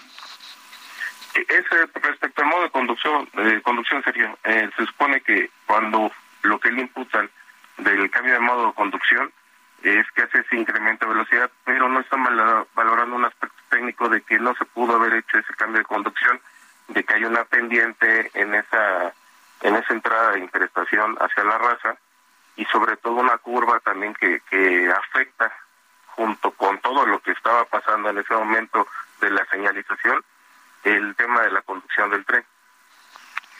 a ver, no sé, no sé si entiendo bien, pero entonces, ¿recibió o no recibió la instrucción? Eh, ¿Cuáles eran las circunstancias que le impedían, eh, en todo caso, hacer ese cambio de, de manejo? Sí, recibe la instrucción de que tiene que llevar un, modo de conducción de CMR. Pero más allá de la instrucción, en ese tramo donde desafortunadamente se el accidente, no hay forma de que él técnicamente pueda hacer el cambio de conducción, porque para los trenes, eh, hacer el cambio de conducción conforme a la información que le está dando la señalización, no puede hacer el cambio porque no lo encuentra. Háganme cuenta que es como si quisieran tomar internet donde no hay wifi no puedes tomarlo si no, si no existe. Si no te lo reconoce, no existe forma de que lo puedas operar así. O sea, no pudo, no pudo haberse hecho ese cambio, o sea, de ninguna manera. No, no, no habría forma técnica, física, material para que él pudiera haber hecho ese cambio. Eh, Edgar, eh, ¿qué pasa con esto que se mencionó de el pago de 260 millones de pesos como reparación del daño? La fiscalía ya dijo que no es cierto. ¿Ustedes qué información tienen? Eh, esa, eso, esa información se manifiesta por parte del Ministerio Público desde la audiencia inicial, que es, eh, si no mal recuerdo, el 27 de enero, eh, eh, cuando hacen la formulación de imputación en contra de Carlos, le hacen la descripción de lo que ellos llevan de investigación, que datos de prueba, y entre esos datos de prueba existe una acreditación de la propiedad que son de los trenes por parte del sistema de transporte colectivo, del apoderado o apoderada legal que lo haya hecho. Y en esta acreditación, obviamente, obra la información del costo o el monto que se tendría que cubrir por esos trenes. Pero repito, que se tendría que cubrir no es algo que le estén exigiendo. Sí aparece eh, como una como una información que hacen en la imputación, pero no están pidiéndole que haga el pago en ese momento, porque eso es un asunto que se tiene que ver hasta el final del proceso, y siempre y cuando resulte responsable. Muy bien. Don Edgar Fabián Hidalgo, abogado de Carlos Alfredo, gracias por tomar nuestra llamada. No, muchas gracias por su atención y que tengan un excelente inicio de semana. Gracias. 8 con 22. El Químico Guerra, con Sergio Sarmiento y Lupita Juárez. Químico Guerra, ¿cómo estás? Buenos días. Buenos días, Sergio Lupita, levantándome esta mañana muy tempranito con una noticia. Acaba de salir presente el día de hoy, hoy se publica que Dinamarca, Sergio Lupita, abre la puerta a la captura y almacenamiento de carbono en Europa con sus tres primeros proyectos en el Mar del Norte. Tenemos los seres humanos eh, dos alternativas para reducir ¿no? Eh, la cantidad de dióxido de carbono que estamos emitiendo a la atmósfera. La primera es pues dejar de emitir, ¿no? Con nueva tecnología, coches eléctricos, etcétera, y la otra es capturar lo que se está emitiendo y en vez de que se vaya a la atmósfera, pues guardarlo la forma ideal es en el subsuelo, en minas abandonadas, en grandes cavidades, etcétera, pero hasta ahorita era una especie así como de idea.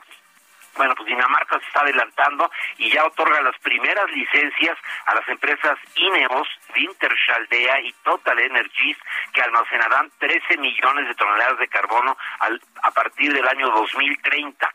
Las licencias son las primeras de su tipo en Dinamarca ayudarán a desarrollar una nueva industria verde en el Mar del Norte. Además, el almacenamiento de carbono ayudará a que se alcancen los objetivos de cambio climáticos para Dinamarca, desde luego, hablando de Dinamarca y la comparación con nosotros, ¿no?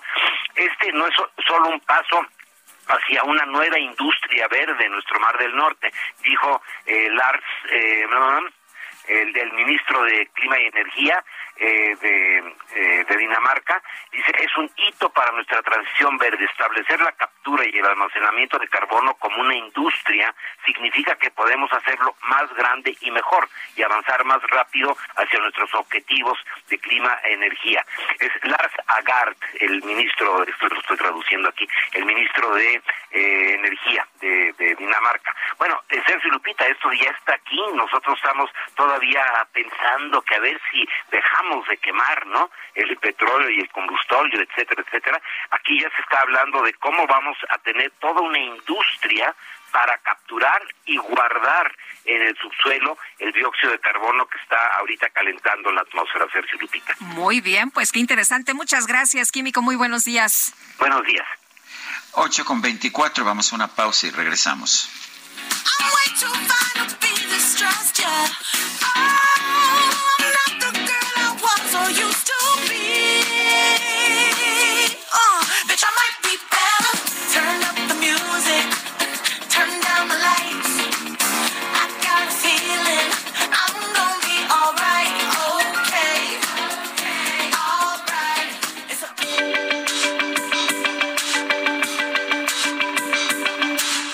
Sarmiento y Lupita Juárez quieren conocer tu opinión, tus comentarios o simplemente envía un saludo para ser más cálida esta mañana. Envía tus mensajes al WhatsApp 55 20 10 96 47. Hey, it's Ryan Reynolds and I'm here with Keith, co-star of my upcoming film If, only in theaters May 17th. Do you want to tell people the big news? All right, I'll do. Sign up now and you'll get unlimited for $15 a month in six months of Paramount Plus Essential Plan on us. Mintmobile.com slash switch. Upfront payment of $45 equivalent to $15 per month. Unlimited over 40 gigabytes per month. Face lower speeds. Videos at 480p. Active Mint customers by 531.24 get six months of Paramount Plus Essential Plan. Auto renews after six months. Offer ends May 31st, 2024. Separate Paramount Plus registration required. Terms and conditions apply if rated PG.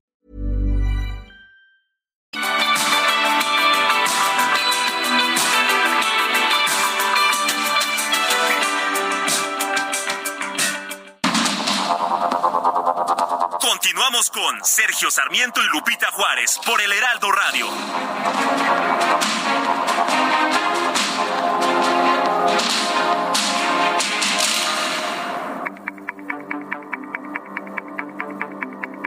Jaque Mate con Sergio Sarmiento.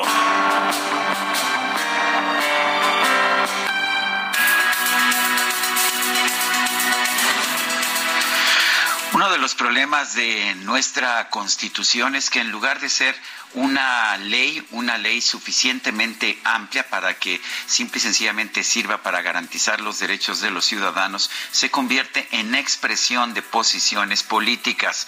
Por eso ayer el presidente de la República dijo que es importante no dejar de insistir en abolir por la vía legal y democrática las reformas contrarias al interés público impuestas durante el periodo neoliberal.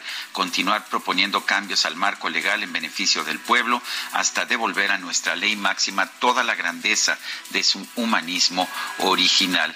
La verdad es que cuando hay una constitución sencilla, que simple y sencillamente se dedica a, a garantizar los derechos de los ciudadanos, no hay que estar haciendo constantemente enmiendas, no hay que estar haciendo constantemente modificaciones.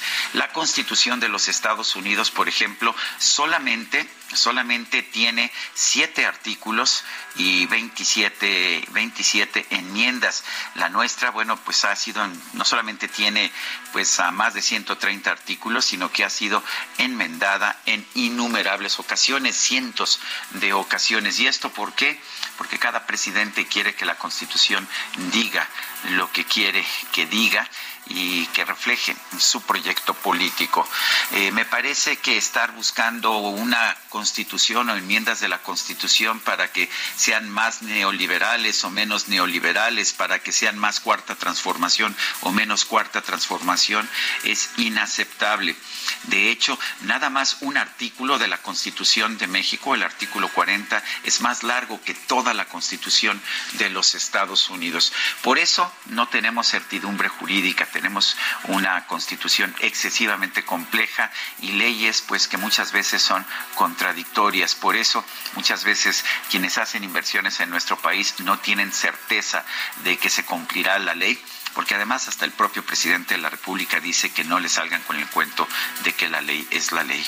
Mucho nos convendría tener una constitución como la de los Estados Unidos, que simplemente garantice los derechos fundamentales y que no pretenda imponer la visión política del presidente en funciones en cada momento.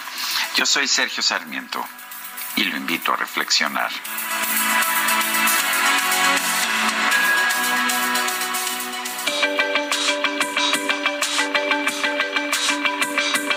Para Sergio Sarmiento, tu opinión es importante.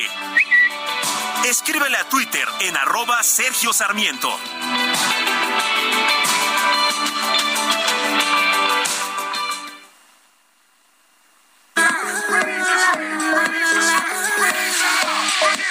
You won't break my soul. You won't break my soul. You won't break my soul. You won't break my soul. I'm telling everybody, everybody, everybody, everybody. Now I just fell in love. Now I just quit my job. I'm gonna find no drive. Damn, they work me so damn hard.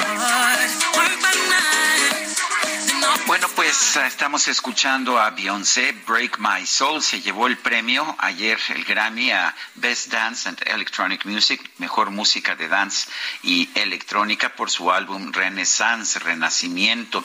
Eh, se convirtió en la artista con el mayor número de premios Grammy en toda la historia, pero no se llevó eh, ninguno de los premios principales, el de mejor grabación, el de mejor álbum o el de mejor canción. Hay quien dio eso como una pues una decepción. Eh, vale la pena señalar que eh, en un principio se anunció que estaba presente Beyoncé en, uh, en, el, en el Crypto Center donde se estaba llevando a cabo la ceremonia de premiación, pero no aparecía por ningún lado. Aparentemente llegó retrasada. Pero a ver, de lo que no hay ninguna duda, es de la calidad del trabajo de Beyoncé y cuando Lizzo ganó el premio de mejor grabación del año, lo primero que dijo es eh, rendir un homenaje a Beyoncé. Mucha expectativa, ¿no? Por la presencia de Beyoncé ahí en este auditorio y cuando le entregan el primer premio, pues resulta que no está. No está por ningún lado, llega hasta el segundo premio y todo mundo, bueno, la recibe como lo que es, una triunfadora, la reina de la noche, por supuesto. Vámonos a los mensajes. Maripili Ávila Gómez nos dice buenos días y excelente inicio de semana, siempre bien informada con los mejores de la radio. Gracias, Maripili. Y dice otra persona, saludos Sergio Lupita. Soy Jesús Díaz de Azcapotzalco, como dijera el rey de Wakanda, el hombre sabio es aquel que en tiempos de crisis tiende puentes en lugar de levantar muros. Y tiene razón. ¿Cómo estoy disfrutando este primer puente del año? A esos puentes se refería el rey de Wakanda, no sabía. Voy a andar en pijama todo el día. Bueno, Eh, domingo segunda parte le llamo yo. Muy bien. Qué pues rico, qué bueno, ¿no? Hay que, hay que gozar de, del qué descanso rico cuando tener, se puede. Yo siempre digo, ay, un segundo domingo. Hombre, pero qué bueno que nuestros amigos lo estén disfrutando el día de hoy. Y otra persona de nuestro auditorio, la Sergio Lupita, fuerte abrazo y hartos besos. Mi admiración y respeto a la ministra presidenta de la Suprema Corte de Justicia de la Nación. No nos pone su nombre la persona que nos escribió este mensaje, pero ahí está al aire. Son las ocho con treinta y seis. El presidente López Obrador mencionó que le llena de orgullo que la ministra presidenta de la Suprema Corte de Justicia, Norma Lucía Piña, se haya quedado sentada cuando, pues cuando llegó él a la ceremonia del aniversario de la promulgación de la Constitución. Vamos a escuchar lo que dijo el presidente. Se notó, yo creo que porque eh, estaba cansada o no quiso pararse la ministra, presidenta de la Suprema Corte de Justicia. Pero me dio mucho gusto, muchísimo, me dio muchísimo gusto porque eso no se veía antes. Los ministros de la Corte eran empleados del presidente. ¿Cuándo se había visto de que se quedara sentado presidente de la Corte en un acto así? Eso me llena de orgullo porque significa que estamos llevando a cabo cambios, es una transformación. Ya no es el presidente el que le da órdenes a ministros. Pues esa es, ese es la, el punto de vista del presidente de la República, que ya el presidente no le da órdenes no les da órdenes a los ministros. Bueno, pues interesante la posición del presidente esta mañana. De acuerdo con el Instituto Belisario Domínguez del Senado de la República, el plan B de la reforma electoral del presidente Andrés Manuel López Obrador se perfila para ser la más impugnada de la historia. María Marván, presidenta del Consejo Rector de Transparencia Mexicana, ¿cómo estás? Qué gusto saludarte. Buenos días. Muy buenos días, Lupita. Muy buenos días, Sergio. Buenos días a todo el auditorio. Oye, pues, ¿cómo ves para dónde camina esto con tantas impugnaciones? Mira, la verdad es que sí se, se antoja un panorama complicado. Primero hay que explicarle al, al auditorio por qué será la reforma electoral más impugnada. La respuesta es muy sencilla. Es porque es la primera reforma desde 1946 que se hace desde el poder, para el poder, y no se concentra con las oposiciones. La reforma de 1963 que, me, que introdujo los diputados de partido eh, por presión del, del Partido Acción Nacional, ya desde esa reforma empezó a, a haber ciertos consensos con la oposición o las oposiciones. Esta se hace desde el poder para conservar el poder y, según hemos sabido por trascendidos, para destazar al INE. Eh, la dificultad que vamos a tener es que son tantas las violaciones a la Constitución y a los derechos políticos de los ciudadanos que vamos a tener controversias constitucionales, vamos a tener acciones de inconstitucionalidad, vamos a tener juicios de amparo y vamos a tener juicios ciudadanos frente al tribunal. Va a ser muy difícil concertar decisiones de los jueces, porque no nada más se van a pronunciar eh, los ministros de la Suprema Corte de Justicia de la Nación, o no nada más se van a pronunciar los magistrados de la Sala eh, Superior del Tribunal, sino que se va a manifestar por su parte lo, la Corte, el Tribunal eh, Electoral, jueces de distrito, eh, perdón, jueces de amparo y eh, jueces, perdón, y, y entonces vamos a tener una cantidad de resoluciones no necesariamente congruentes que va a ser sumamente difícil saber con qué marco legal realmente estamos eh, llevando a cabo el proceso electoral que ni siquiera sabemos, dependiendo de las resoluciones de los jueces, si va a iniciar en septiembre de este año o en noviembre de este año, como lo plantea la nueva eh, la nueva ley que, está por promulgarse. Lo, lo, que preocupa entonces es que vamos a llegar al proceso electoral de 2024 sin tener certeza eh, sobre las reglas que se van a aplicar. Eso es preocupante, ¿no? Es, es muy preocupante, es muy preocupante y creo yo, salvo que hubiera una suspensión, que eso lo tiene que decidir un solo ministro, salvo porque esa, esa no, no es una decisión colegiada, no sabemos con qué marco legal vamos a llegar a las elecciones de 24, que insisto, el proceso electoral empieza este año. Lo que no sabemos es si va a empezar en septiembre o si va a empezar en eh, noviembre. Y otra cosa que preocupa mucho, estamos a 6 de febrero y no tenemos certidumbre de cuándo y cómo va a arrancar el proceso de selección de consejeros.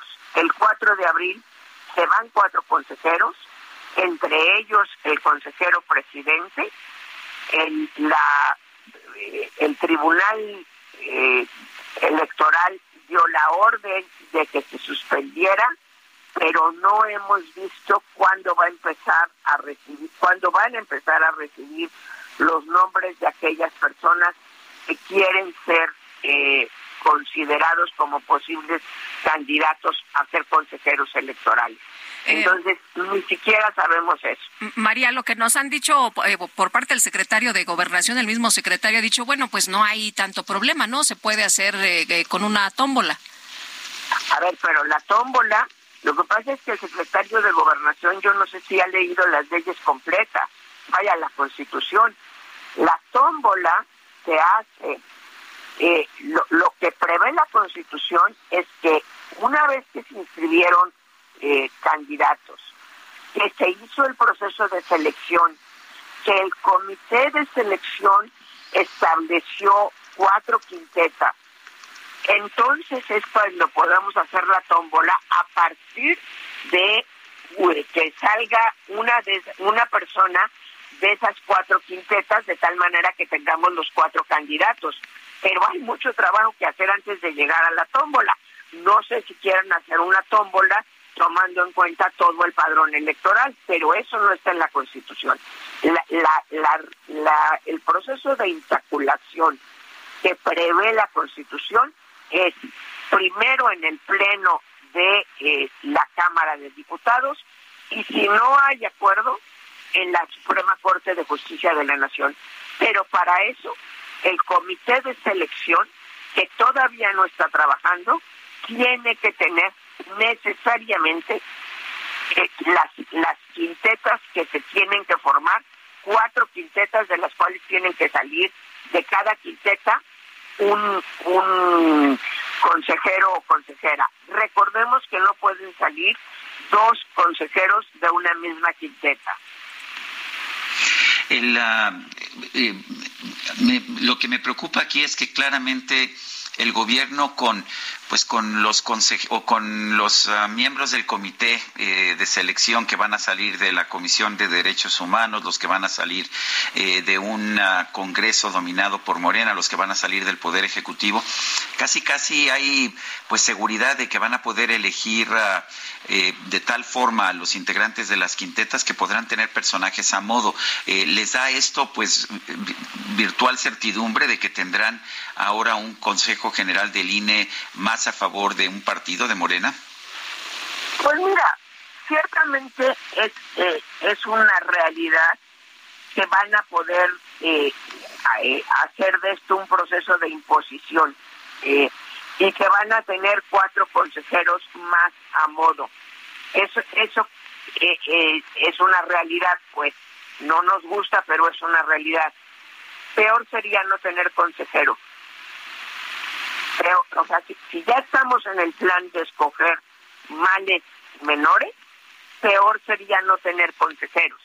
Eh, esperemos que por lo menos tengan la decencia de escoger gente que conozca el marco electoral y que, que tenga un mínimo compromiso con la democracia.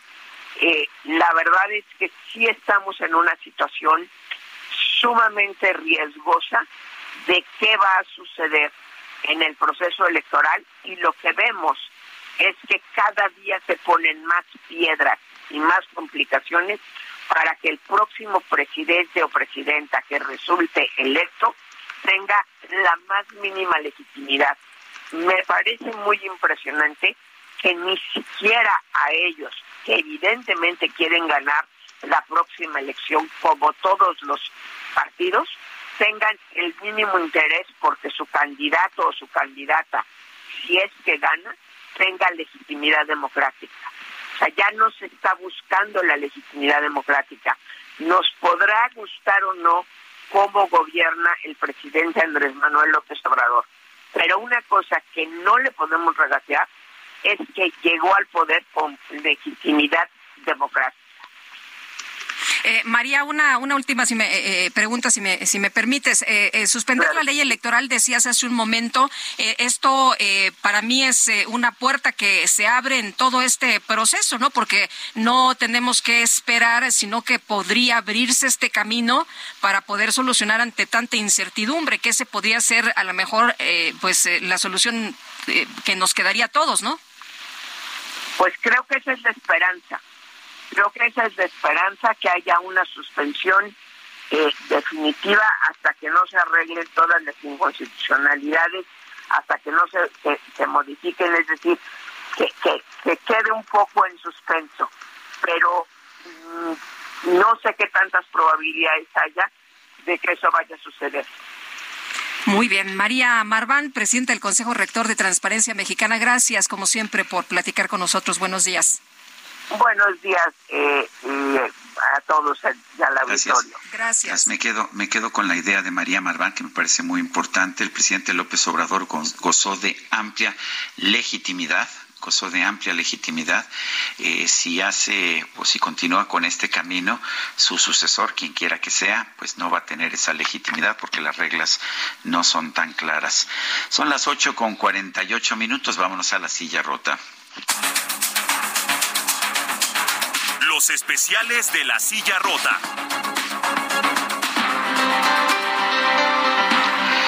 Jorge Ramos, periodista de la silla rota, adelante, ¿qué nos tienes? ¿Qué tal, Sergio? Muy buenos días, Lupita, auditorio. Fíjate que miedo y angustia son las emociones que enfrentan a diario Rey Lara y Martín Godínez eh, cada que salen de su casa para ir a trabajar. Ellos son hombres camión, como se hacen llamar eh, siendo choferes de tráiler. Todos los días pasan hasta 14 horas detrás del volante y hasta un mes lejos de casa, de carretera en carretera. Pero fíjate, Sergio Lupita, que esta circunstancia de los transportistas en las carreteras se está viendo cada vez más eh, peligrosa. Eh, hay un aumento de aproximadamente el 36% de los asaltos en los últimos tres años. Eh, las autoridades y también las organizaciones de transportistas nos hablan de un eh, cambio en el modo de operar por parte de los asaltantes. Y eh, nada más para darles un dato, Estado de México, Puebla, Guanajuato, Jalisco y Veracruz son las carreteras que concentran el 75% de los robos a camiones y tráileres en la República Mexicana. Así que los invitamos, Sergio, a que visiten la Sierra para que lean este reportaje de nuestras compañeras Erika Flores y Patricia Robles. Muchas gracias. Buenos días. Buenos días. Y la Secretaría del Medio Ambiente de la Ciudad de México informó que con motivo de la conmemoración del 106 aniversario de la Constitución Política de 1917, los verificentros permanecerán cerrados el día de hoy. Carlos Navarro, cuéntanos.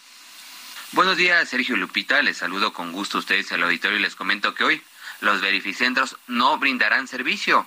La Secretaría del Medio Ambiente de la Ciudad de México, a través de la Dirección General de Calidad del Aire, informó que con motivo de la conmemoración del 106 aniversario de la Constitución Política de 1917, el área de atención ciudadana de verificación vehicular, así como los verificentros, permanecerán cerrados este lunes 6 de febrero. Lo anterior, de acuerdo con el calendario de días de descanso obligatorios para dependencias, órganos desconcentrados y alcaldías de la Ciudad de México. Al día siguiente, o sea, mañana martes 7 de febrero, el área de atención ciudadana reanudará sus actividades de manera normal, en un horario de 9 a 14 horas, mientras que los verificentros darán servicio de 8 a 20 horas. La Secretaría del Medio Ambiente pide a las y los propietarios o legales poseedores de automotores matriculados en la Ciudad de México tomar las precauciones necesarias ante este día de asueto. Sergio Lupita, la información que les tengo. Gracias, Carlos. Y vamos a las calles de la Ciudad de México. Israel Lorenzana, adelante, buen día. Adelante, Israel. Esta mañana, muy buen inicio de semana. Estamos ubicados esta vez en la zona del periférico norte, a la altura de Naucalpan, Estado de México. Lamentablemente, un hombre de aproximadamente 30 años de edad ha perdido la vida. Esto cuando se registró a un asalto a bordo de una unidad de transporte público, esta que corre de la zona de Huehuetoca con dirección hacia el Toreo. Llegó hasta los carriles laterales, se acercó una unidad de la Policía Estatal y en estos momentos está resguardada la zona en espera del Ministerio Público y de los elementos de la Fiscalía para llevar a cabo el levantamiento del cuerpo. No hay personas detenidas, tres sujetos abordaron esta unidad de transporte público y bueno, pues antes de bajar se soltaron un disparo privando de la vida a este joven. Lamentablemente, bueno, pues ha perdido la vida, la circulación no será afectada esta mañana con dirección hacia la zona del Toreo, únicamente mucha precaución, tenemos todavía movilización por parte de los servicios de emergencia. Pues Lupita Sergio, la información que les tengo.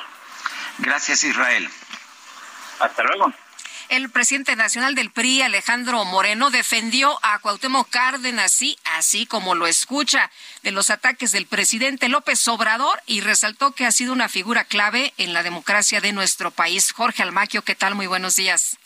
Gracias, Sergio Lupita, amigos. Así es, el líder nacional del PRI, Alejandro Moreno, defendió a Cuauhtémoc Cárdenas de los ataques del presidente Andrés Manuel López Obrador y resaltó que ha sido una figura clave en la transformación democrática de México. Alito Moreno expuso que Cárdenas Solórzano no puede ser adversario de nadie más que de aquel que vaya en contra de la propia democracia. El titular del Comité Ejecutivo Nacional del Partido Revolucionario Institucional resaltó que el hijo del general Lázaro Cárdenas se ha caracterizado por su coherencia y verticalidad Fiel a sus ideales y principios, Cuauhtémoc Cárdenas ha tenido el valor y la visión de saber llegar y de saberse irse cuando siente que su presencia o su ausencia pueden contribuir al desarrollo de México, expuso. El presidente tricolor recordó que tras haber militado por 25 años en el PRI, el ingeniero Cárdenas conformó la llamada Corriente Democrática y junto a Ifigenia Martínez y Porfirio Muñoz Ledo pugnó por nuevos y más amplios cauces de participación política, resultando en una de las más graves que haya conocido el tricolor en su historia. Los rumbos que habría de tomar ese grupo, dijo, de insignes mexicanos desembocarían en el engrandecimiento de la democracia en México, pues su oposición por la vía institucional permitiría que la pluralidad fuera paulatinamente incorporándose en los cargos de decisión. Explicó que ejemplo de ello fue cuando en 1997 es elegido democráticamente como el primer jefe de gobierno de la Ciudad de México. Sin duda fue un parteaguas en la vida política del país, expresó Alejandro Moreno. Sergio Lupita, amigos, ese reporte que les tengo. Jorge, muchas gracias. Muy buenos días. Son las 8.54. Vamos a una pausa y regresamos. Sleeping real good at night. Queens in the front and the doms in the back. Ain't taking no flicks, but the whole click snap. Just a whole lot of people in the house. Trying to smoke with a yak in your mouth. And we back outside. You said you outside, but you ain't that outside. Worldwide hoodie with the mask outside. In case you forgot how we act outside. Motivation.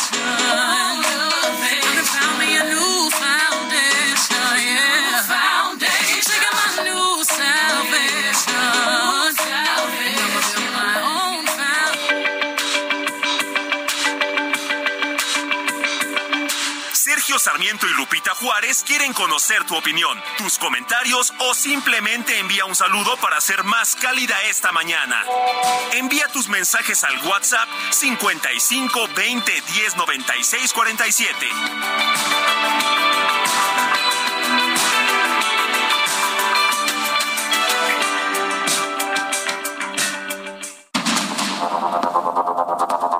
Continuamos con Sergio Sarmiento y Lupita Juárez por el Heraldo Radio.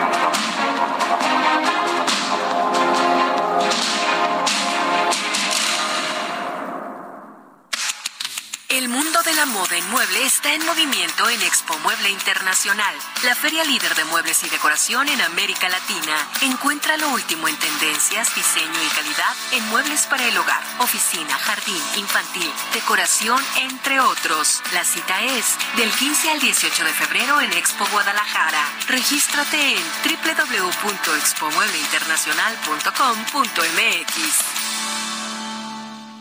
Cuando te enamoras del nuevo Fiat Pulse, el pulso de tus emociones se eleva. Estrénalo desde 354 mil pesos o tasa desde 9.75%. Conquista las calles con el SUV líder en ahorro de combustible. Fiat, sé único. Visita tu distribuidor Fiat Chrysler, CAT 30.1%, vigencia el 28 de febrero de 2023. Consulta fiat.com.mx.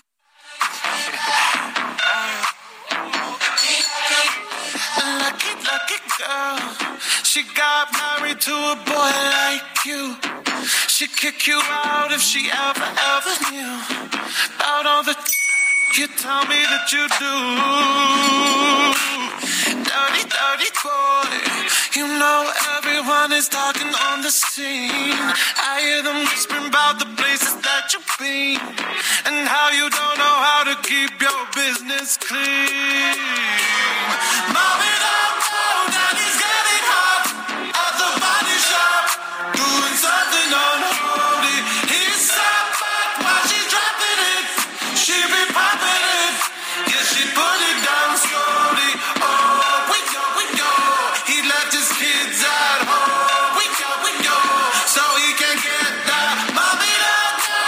pues seguimos escuchando música que ganó premios, que tuvo un papel importante ayer en los premios Grammy. Esto se llama Unholy, es algo así como no, no santo. Y Kim Petras con Sam Smith eh, ganaron esto como mejor dúo o grupo. Eh, Kim Petras ofreció el discurso y señaló que es la primera mujer trans eh, que gana un premio Grammy. Muy buena música, muy, muy buena música la que pudimos disfrutar en los Grammy el día de ayer.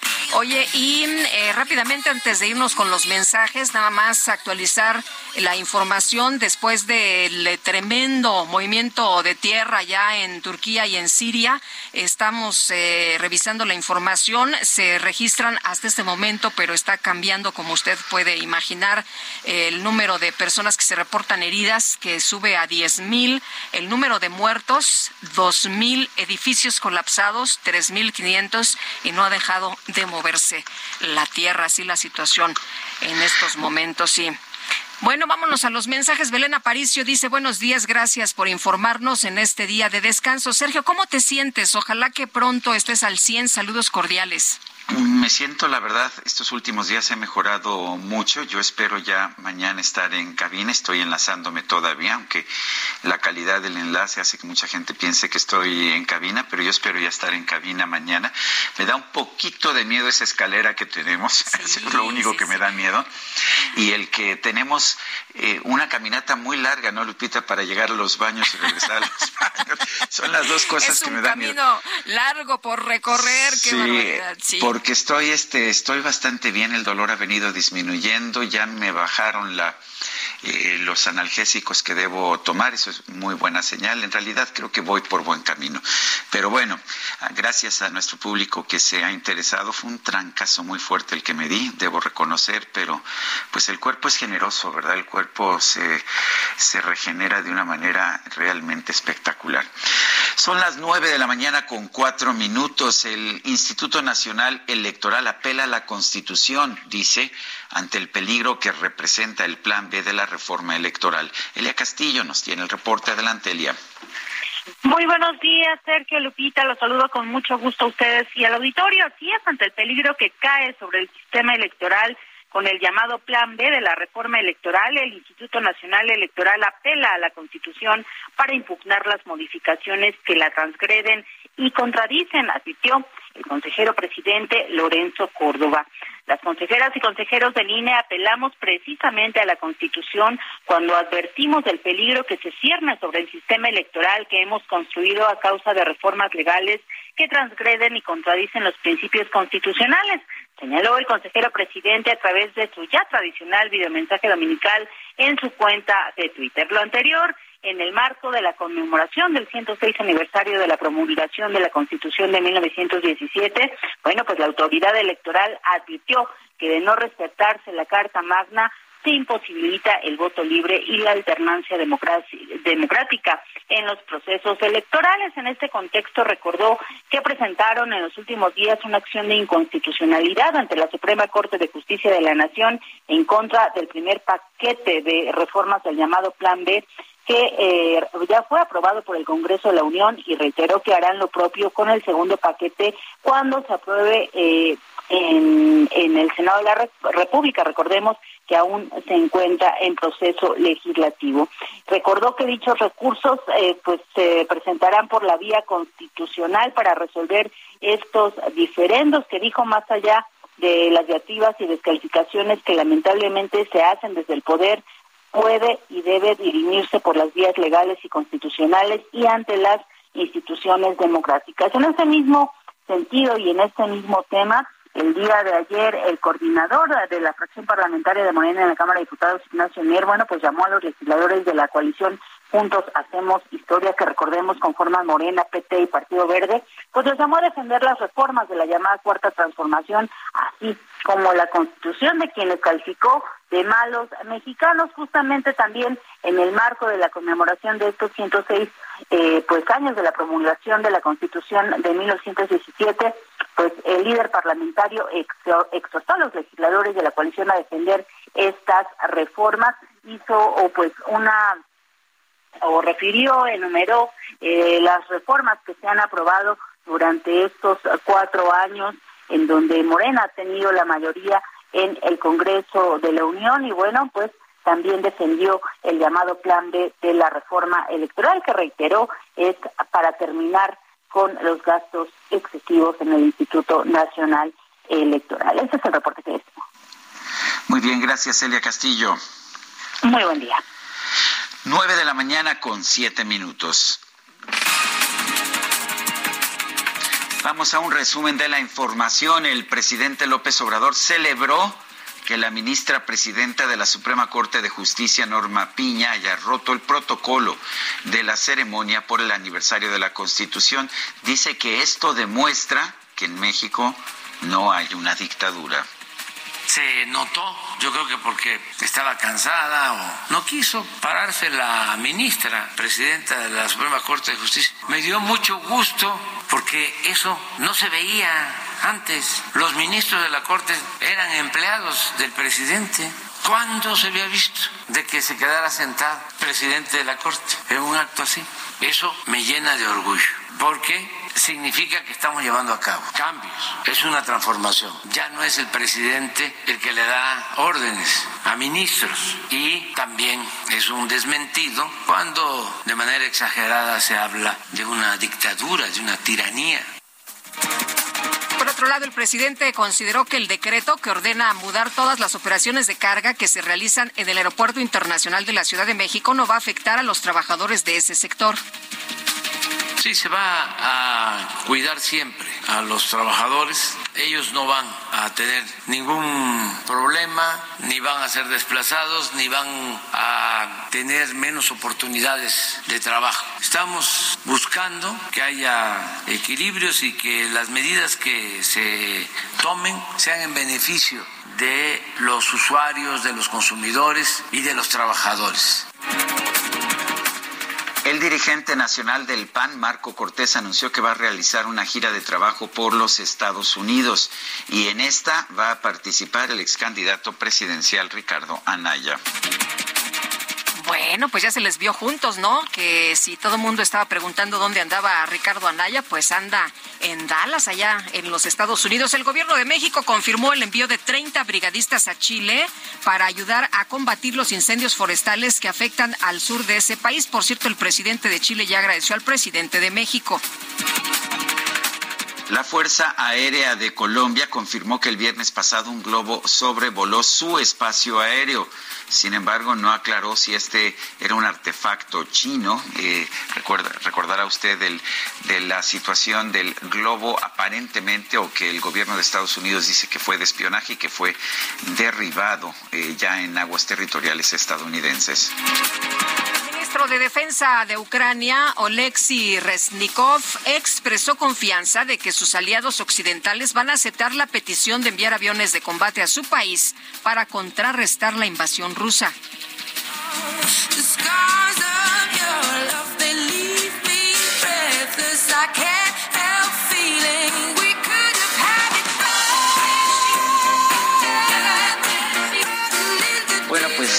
Sé si está usted uh, consciente de un rumor que lleva mucho tiempo allá en redes sociales, eh, de estos rumores, pues nunca, por supuesto, verificados, eh, que decían que Adele, la cantante que estamos escuchando, y Sam Smith, cantante británico, también eran la una, eh, la misma persona. Bueno, pues ayer durante la sexagésima quinta entrega de los Grammy en Los Ángeles, California, pues estuvieron en el mismo lugar, en el mismo escenario, los cantantes Adele y Sam Smith, algo que nunca había pasado.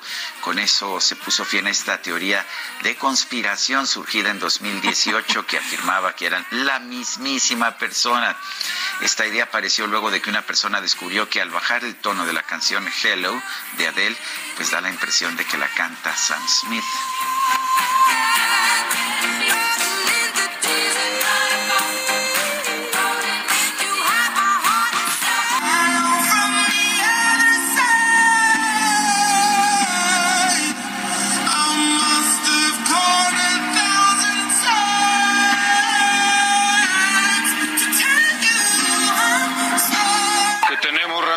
Tenemos?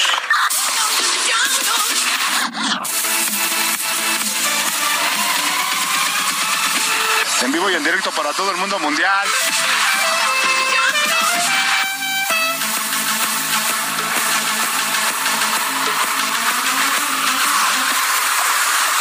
La micro deportiva.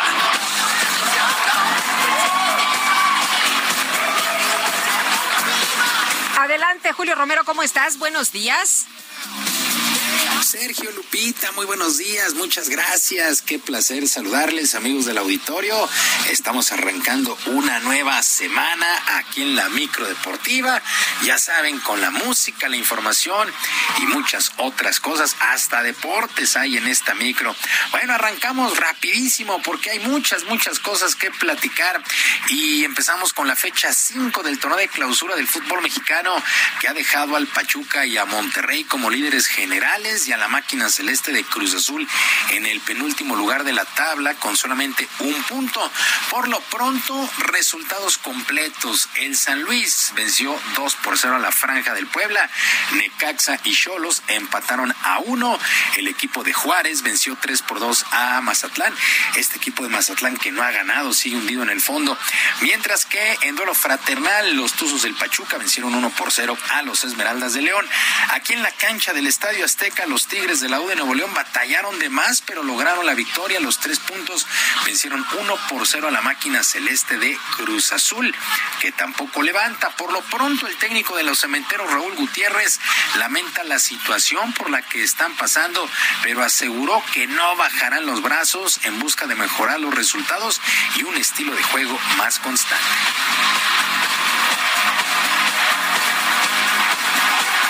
Atender a esa imagen que, y a esas cosas, esas buenas cosas que se hicieron en ese lapso, después de una situación tan complicada eh, o más complicada que la que estamos, pero eh, te digo, creo que el, el, equipo intenta hacer cosas, pero hay momentos en que, en que fallamos en esa concentración. Hay que seguir trabajando esa parte anímica y, y, y aterrizar mejor a los muchachos para el momento que estamos viviendo.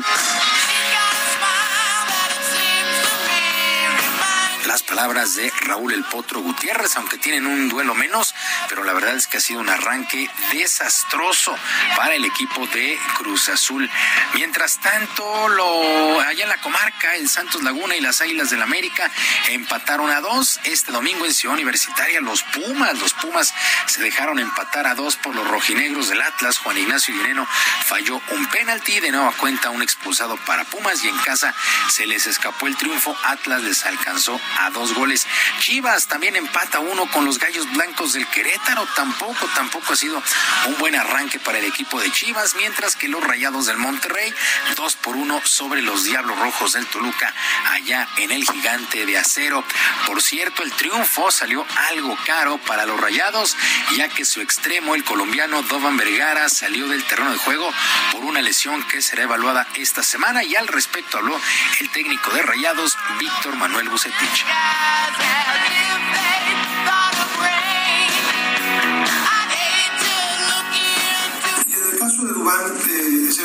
Sale una molestia pequeña, en no sé si fue a la hora de tirar o de hacer algún cambio de velocidad, pero eso lo, lo evaluamos en la semana para ver el grado de la lesión, parece que es muy pequeña, entonces no es así una cuestión para preocuparnos, no si es un, un detalle a lo mejor como parte de lo que es el partido. Y con estos resultados, la tabla general es encabezada por Pachuca y Monterrey, que tienen 12 puntos. En el tercer lugar está Tigres con 11, Santos y Pumas, cuarto y quinto lugar, ambos con 8 unidades. Es el top 5 en esta, en esta micro deportiva. Y seguimos con actividad del balompié, pero ahora internacional allá en España, en resultados que llamaron la atención dentro de la fecha 20. El Celta de Vigo venció 4 por 3 al conjunto del Betis. El Barça Barcelona, líder general 3 por 0 sobre el Sevilla. El Atlético de Madrid también continuó batallando, empató uno con el Getafe. Y en la sorpresa de la jornada, el equipo del Mallorca venció 1 por 0 al Real Madrid. Este Mallorca del técnico mexicano Javier Aguirre, quien destacó la entrega que tuvieron sus jugadores para pues derrotar a uno de los equipos más poderosos de la liga que pudimos haber hecho algo más. Por lo tanto, no fue el partido perfecto. Además, esto de repente nos hundimos mucho, pero bueno, es el Madrid que está enfrente, que te quita la pelota, que trae de un lado a otro, que, te tira 17 veces. Y tuvimos eso que tiramos una vez a puerta o entre los palos dos veces y, y cayó un gol las palabras de Javier Aguirre. Con esos resultados, el Barcelona es líder con 53 puntos, el Real Madrid tiene 45 y la Real Sociedad en el tercer lugar con 39 unidades. Se vuelve, se vuelve a despegar a 8 puntos el equipo del Barcelona de Real Madrid en la tabla general. Una derrota pues dolorosa, dolorosa en verdad para el conjunto del Real Madrid y por cierto es el cuarto triunfo que tiene Javier Aguirre como técnico sobre el conjunto del el Real Madrid con los diferentes equipos a los que ha dirigido allá en España. Y vámonos a otras cosas porque miles de aficionados se dieron cita al Allegiant Stadium allá en Las Vegas para presentar el Pro Bowl 2023 del fútbol americano del NFL y en donde la conferencia nacional se llevó la victoria 35 a 33 después de distintas actividades. La NFL presentó para este año un nuevo formato formato con competencias parecidas a lo que eh, dan las grandes ligas, el béisbol de las grandes ligas o el básquetbol de la NBA. Las actividades arrancaron desde el pasado jueves y este domingo pues hubo concurso también de habilidades y tres juegos de fútbol tochito o flag. Los Manning fueron los head coach de cada una de las conferencias, Peyton y Eli Manning, ambos ya retirados. Bueno, todo se llevó a cabo, todo esto a una semana del Super Bowl 57 que será el próximo 12 de febrero entre los jefes de Kansas City y las Águilas de Filadelfia. Comienza a calentarse este super tazón ya en la recta final de la temporada. Pues solamente nos resta un juego que es el del super tazón Kansas City contra las Águilas de Filadelfia. En otras cosas, México, México perdió tres puntos a uno ante China Taipei en el playoff del Grupo Mundial 1 de la Copa Davis en compromiso que se disputó allá en el Club Deportivo La Asunción en Metepec, en el Estado de México. El único punto a favor de la escuadra nacional lo entregó Luciano Alcocer. El equipo estuvo integrado por jóvenes promesas tras la eliminación, bueno, más bien la declinación, la declinación de las raquetas importantes como Santiago González, entre otras. Por lo pronto, el único veterano en este equipo, César, el famoso Tiburón Ramírez, pidió más atención al deporte blanco de nuestro país para que pueda pueda ir creciendo. Estamos en una transición, es una realidad, lo estamos viendo hoy, eh, cambios generacionales, chavos que están haciendo las cosas bien, eh, a que volteen a ver al tenis, a que sigan apoyando, relativos, empresarios,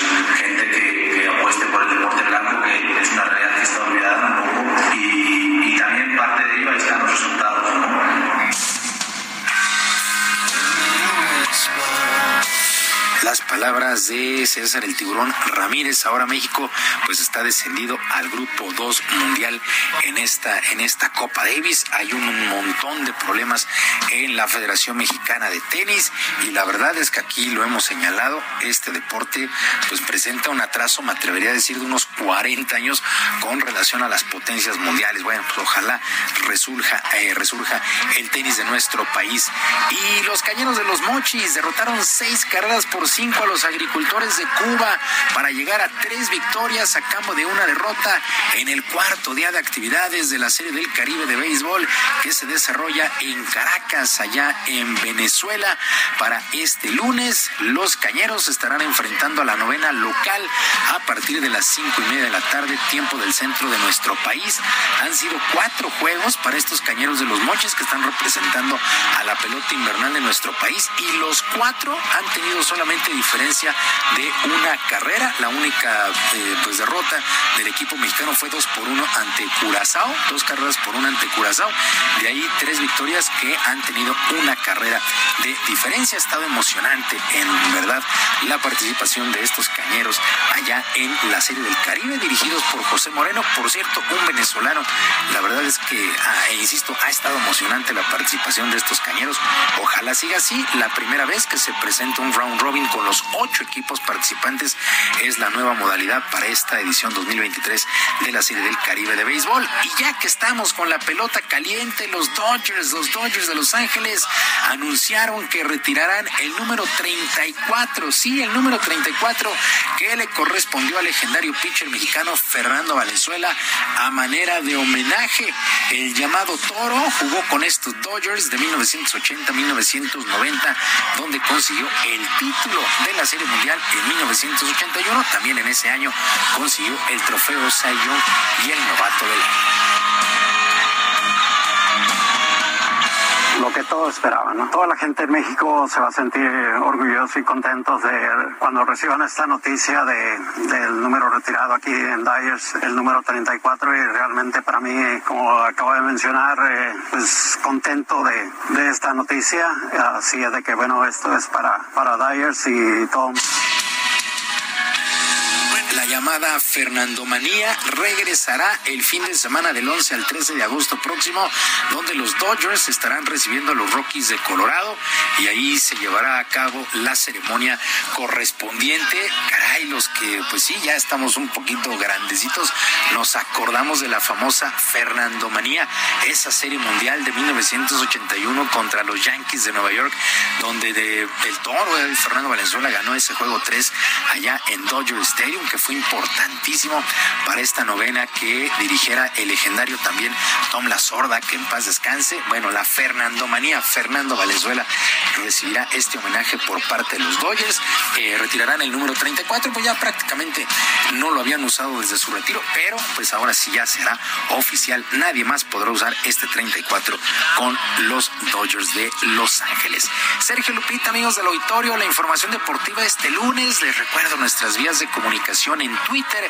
Estoy en arroba jromerohb, en arroba jromerohb, además de nuestro canal de YouTube, El Barrio Deportivo, Barrio Deportivo en YouTube de lunes a viernes a las 7 de la noche con mucha información y por supuesto diversión. Que tengan todos un extraordinario lunes y una mejor semana.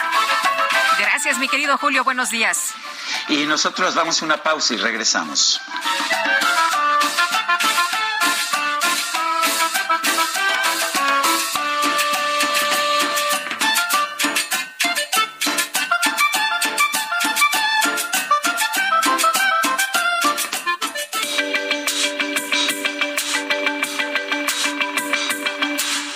Sarmiento y Lupita Juárez quieren conocer tu opinión, tus comentarios o simplemente envía un saludo para ser más cálida esta mañana. Envía tus mensajes al WhatsApp 55 20 10 96 47.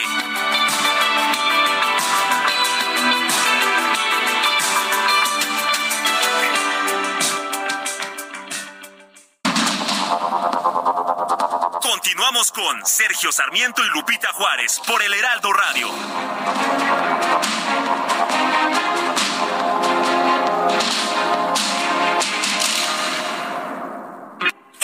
¿qué Titi me preguntó si tengo muchas novias. Muchas novias, hoy tengo a una, mañana otra, ey. Pero no hay boda. Titi me preguntó si tengo muchas novias. Eh, muchas novias, hoy tengo a una, mañana otra. Me la voy a llevar a todas pa' un VIP, un VIP, ey. Saluden a Titi, vamos a tirarnos Bueno, pues uh, Bad Bunny tuvo un protagonismo especial en el programa de televisión ayer de los premios Grammy. Le tocó, de hecho, abrir, abrir este programa con El Apagón, una canción uh, eh, pues que ha tenido mucho éxito y además ganó el premio de mejor álbum de música urbana. Estamos escuchando a Titi, me preguntó con Bad Bunny, eh, pues que realmente fue un, eh, tuvo, realmente un gran éxito el día de ayer. Eh, recibió su premio parte en español, parte en inglés y vemos que cada vez más hay una fusión entre los mercados de habla hispana y los mercados de habla inglesa allá en los Estados Unidos. Bad Bunny además pues tiene éxito no solamente en el mercado de habla inglesa y en todo el mundo, también aquí en México y en los mercados latinoamericanos su éxito es excepcional. Puso bailar a todo mundo ahí. Sí, bueno, sí, viste a Taylor sí, Swift. Sí, a Taylor, sí, como no. Jennifer bailando López, en Jennifer, fin, todo Jennifer López espera, pero Taylor Swift me pareció más interesante, más raro. bueno, cuando dice gracias a Puerto Rico, Jennifer López casi se levanta, ¿no? Ahí sí, emocionadísima, muy sí. Muy emocionada. Pues estuvo muy padre esta apertura y bueno, pues con este gran ritmo, a mucha gente ya sabes que hay esta polémica que si Bad Bunny, que no Bad Bunny, pero bueno, pues ahí está, ahí están ahí los premios. Musicalmente allá está, la gente le gusta escucharlo, eh, hay, hay, gente que lo rechaza completamente y rechazan sus letras, hay gente que piensa que tiene un gran talento, yo pienso que tiene un gran talento y que puede uno estar de acuerdo o no de acuerdo con sus letras, pero pues eso cada quien. Así es. Y bueno, nos dice Carlos en el noticiario de Sergio Lupita, la microdeportiva salva el espacio musical con canciones de Guns N' Roses para recordar el cumpleaños de Axel Rose. Bueno, pues uh, gracias y este eh, Axel Rose no está descartado completamente para mañana, ¿eh? Todo va a depender de la votación que se realice en su momento, ¿no es así, Lupita? Está la competencia dura porque también está Harry, ¿eh? ¿Ah, sí? Sí, ah, sí. Bueno, ahí, ahí pero, está. Harry lleva ya cuánto tiempo allá en la lista? Pues desde inicios de febrero. Bueno, entonces está y ya Harry, estamos a está seis. Axel. Bueno, dice otra persona, buenos días, sobre el comentario del presidente que le da gusto que haya permanecido sentada la ministra presidenta. Cuando él entró al recinto lo dice como si él haya tomado la decisión de que quedara la ministra Piña en ese lugar, sin reconocer que no quedó en ese puesto, que, el, la ministra que él quería. Definitivamente estamos ante un demagogo sin precedente. Qué horror. Jorge Aguas, desde el Estado de México. Sergio Lupita, buen día. La sección Jaque Mate es mi favorita porque se analiza rápido y conciso los temas importantes. La Constitución es verdad, cada presidente la hace a modo de sus intereses. Actualmente no importa que sea actitud de Judas o Caín de los mexicanos, arman la Constitución como un arma legal de poder. Saludos, su amigo Alfred Márquez. Son las nueve con treinta y cuatro minutos. El diputado Gabriel Cuadri publicó en El Economista una columna titulada Ley contra la Ciencia Mexicana. Se refiere a la Ley General de Humanidades, Ciencias y Tecnologías, una iniciativa del presidente López Obrador, pero me parece que con mucho apoyo de María Elena, eh, María Elena Builla. María Elena. Sí, eh, ella, pues como usted sabe, es la, en estos momentos Álvarez Bulla, ella es la directora del CONACIT. En la línea telefónica, Gabriel Cuadri, diputado federal por el Partido Acción Nacional. Gabriel, buenos días, gracias por tomar nuestra llamada. Cuéntanos acerca de esta ley contra la ciencia mexicana. ¿Cuáles son los problemas que tú le encuentras? Hola, Gabriel, ¿nos escuchas? Claro, sí, sí los escucho. Hola, ¿cómo estás? Buenos días. Sí, no te habían, no te habían switcheado, me parece. Adelante, okay. Gabriel. Mira, Sergio, es algo muy, muy eh, preocupante porque es una, hay que decirlo, es una embestida frontal en contra de la ciencia mexicana. Es una iniciativa eh, de ley que, tiene, digamos, todo el empaque del, actual gobierno. que trata de centralizar, de centralizar prácticamente todas las decisiones en la, persona que encabece al, al eh, acaba con la autonomía de los centros públicos de investigación. También es una iniciativa que atenta en contra de la libertad de investigación que eh, formaliza la destrucción de todos los fondos en fideicomiso con los cuales eh, se financian los centros públicos de investigación y los proyectos de investigación con una perspectiva multianual. Y desde luego también es una es una ley que pues ah, excluyente porque excluye, eh, deja fuera del Sistema Nacional de Investigadores a los investigadores de las universidades privadas, eh, lo cual pues es un atentado en contra de los derechos humanos y, es algo claramente anticonstitucional. Igualmente cierra todos los canales de cooperación que han existido entre el CONACIT y las empresas privadas para el desarrollo de tecnología, para ciencia básica también y para centros de innovación. Y lo que es, digamos, muy preocupante es que se, se, termina con la participación de la comunidad científica, Sergio, en las grandes decisiones de política de ciencia y tecnología en el país, porque en la práctica van a desaparecer eh, los cuerpos colegiados, donde hoy participa la comunidad científica como cuerpo asesor del, del CONACYT y pues ahora las decisiones las va a tomar expresamente eh, la persona, como te decía, que encabece, que encabeza el CONACYT, claro, con una con un barniz de, democracia. Y esto preocupa muchísimo a, este, a los centros públicos de investigación y desde luego a los investigadores. Y hay otras cosas también muy, muy graves, Sergio, que es que eh, eh, acaba con, las, con los derechos de propiedad intelectual de los investigadores de los centros públicos de investigación y les conculca eh, los recursos que puedan ellos obtener a partir de alianzas o de proyectos conjuntos con, con el sector privado. Igualmente, eh, digamos, no tome en cuenta que en el mundo moderno la ciencia solamente se desarrolla en concurrencia entre diferentes naciones y actores y que no existe tal cosa como la ciencia neoliberal, la ciencia es ciencia y punto. Entonces, también esta iniciativa tiene una, una exposición de motivos que es prácticamente una jerga ideológica, fanática, doctrinaria, con todo este lenguaje que utiliza el gobierno con, con, mucha frecuencia.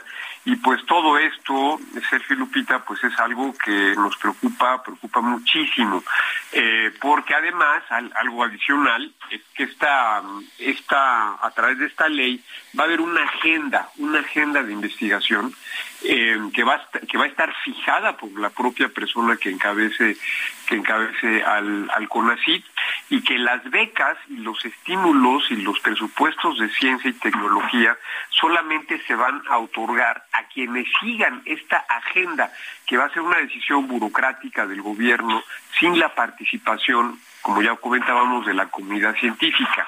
Oye, Gabriel, se, habla de, que se van a excluir temas eh, importantes en relación a energías limpias, hidrógeno, enfermedades zoonóticas, biotecnología, aeronáutica, pero que se va a abrir a fanatismo, prejuicios ideológicos y supercherías. Sí, claro, porque en, en esta, tanto en la exposición, en la exposición de motivos como en el texto, se habla de conocimientos ancestrales, de comunidades ancestrales, de saberes ancestrales, cosas de este tipo que no tienen nada que ver con la ciencia. Y por otro lado, bueno, como ya lo comentabas, Lupita, pues prácticamente desaparecen de la Agenda Nacional de Investigación cosas tan importantes como, como es la biotecnología, como es por ejemplo el caso del hidrógeno verde, como, como ya lo comentabas tú, como, como es el caso de las enfermedades zoonóticas, como es el caso de la de la de la aeronáutica, de la, de la ingeniería aeronáutica, de la de la industria automotriz, de tantas otras cosas que son fundamentales para el siglo XXI. O sea, y esta esta iniciativa pretende algo que es realmente aberrante, aberrante que es eh, la la auto la autarquía científica. O sea, al crear una ciencia mexicana, una ciencia nacional. Todo, esto huele muchísimo, eh, Sergio Lupita, eh, a lo que hizo Stalin allá en los años 30 y 40 y 50 del, del siglo pasado con su científico de cabecera Trofim Lysenko, en el cual intentó crear pues una ciencia soviética distinta y ajena a la ciencia capitalista creando una serie de, pues, eh, o haciendo una serie de barbaridades y que incluyeron desde luego la represión y la muerte incluso de científicos que no se plegaron a la agenda de investigación y a los, a los prejuicios ideológicos de Stalin. Entonces, es algo, digamos, toda proporción guardada, que sí nos recuerda mucho ese binomio de, de Stalin y Lysenko, y ahora del presidente López y de mm, Álvarez Buila, la, la directora del CONACIT. Entonces, es algo muy, muy grave. Gabriel, estaba yo viendo que una persona, JP Pardo Guerra, presentó una solicitud de transparencia al CONACIT preguntando por la definición oficial de la ciencia neoliberal. Tú sabes que el concepto ah, lo utiliza mucho Álvarez Builla, eh, pero la respuesta de, la Unidad de Planeación, Comunicación y Cooperación Internacional de, del CONACIT es que pues que no tiene ninguna información sobre qué significa ciencia neoliberal. ¿Qué piensas? Bueno, que este es un desahogo ideológico, fanático y dogmático de, quienes están a cargo del CONACIL, de la doctora Álvarez Huila y desde luego todo eso en el contexto de las decisiones y del, por, por, llamarle así, del marco ideológico del presidente López. Esto mismo lo estamos viendo, Sergio Lupita, con los nuevos textos que se, le va, que se van a imponer en el sistema educativo, en donde se habla de marxismo, se habla de leninismo, se habla de terminar con la libertad burguesa, donde se habla de imponer los valores comunitarios sobre la libertad individual, cosas gravísimas que hemos visto en la prensa en los últimos días y que forman parte de la misma línea ideológica del, del gobierno y que se expresa tanto en la ciencia como en la educación pública, algo verdaderamente terrible. Pues yo quiero agradecerte, como siempre, Gabriel Cuadri, diputado federal por el PAN, por haber conversado con nosotros. Al contrario, les agradezco mucho a ti, Sergio, a ti, Lupita, y les mando un gran abrazo. Muchas gracias. Gracias, igualmente. Buenos días. Bueno, pues este 5 de febrero se celebró el aniversario de la Constitución Política de los Estados Unidos Mexicanos. Sofía Guadarrama, escritora e historiadora, estuvo muy pendiente de tanto del protocolo como en el análisis de fondo. Sofía, ¿cómo estás? Hola. ¿Qué tal? Buenos días, Lupita. Buenos días, Sergio. Buenos días, Lupita. Buenos días, qué gusto saludarte. Oye, pues, eh, ¿cómo viste ayer esta ceremonia, esta celebración y la importancia de nuestra Carta Magna? Ah, pues terrible, terrible porque eh, pues principalmente lo que mucha gente no entiende, había una, por ahí muchas, en redes sociales, muchas quejas de que la primera ministra, eh, pues, no se paró, pero pues en realidad no existe un protocolo porque el presidente López Obrador no es un no es un monarca y no hay, o sea, no tiene por qué ponerse la gente de pie, pero bueno, independientemente de eso, eh, los cambiaron al, al, a, este, al, a la ministra y a Santiago Krill hacia un rincón, casi casi como de, pues no se acerquen al presidente, cuando en realidad pues México eh, la Carta Magna pues tiene, tiene este, estos tres poderes que son el federal, el legislativo y el judicial y pues el gobierno no lo está respetando, ¿no? El, el, esta constitución política que tenemos eh, de 1917 ha tenido cientos de enmiendas. Ayer el presidente dijo que había que quitar eh, las enmiendas hechas durante el periodo neoliberal.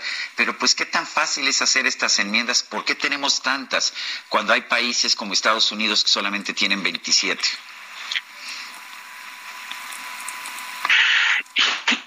Mira, el tema de México, de la Constitución mexicana, es que pues tenemos una Constitución, grandes principios. Hay que recordar que con Venustiano Carranza la, la Constitución fue una de las más avanzadas de su época pero tiene laberintos y letras chiquititas que pues eh, se han ido destruyendo a lo largo de los años.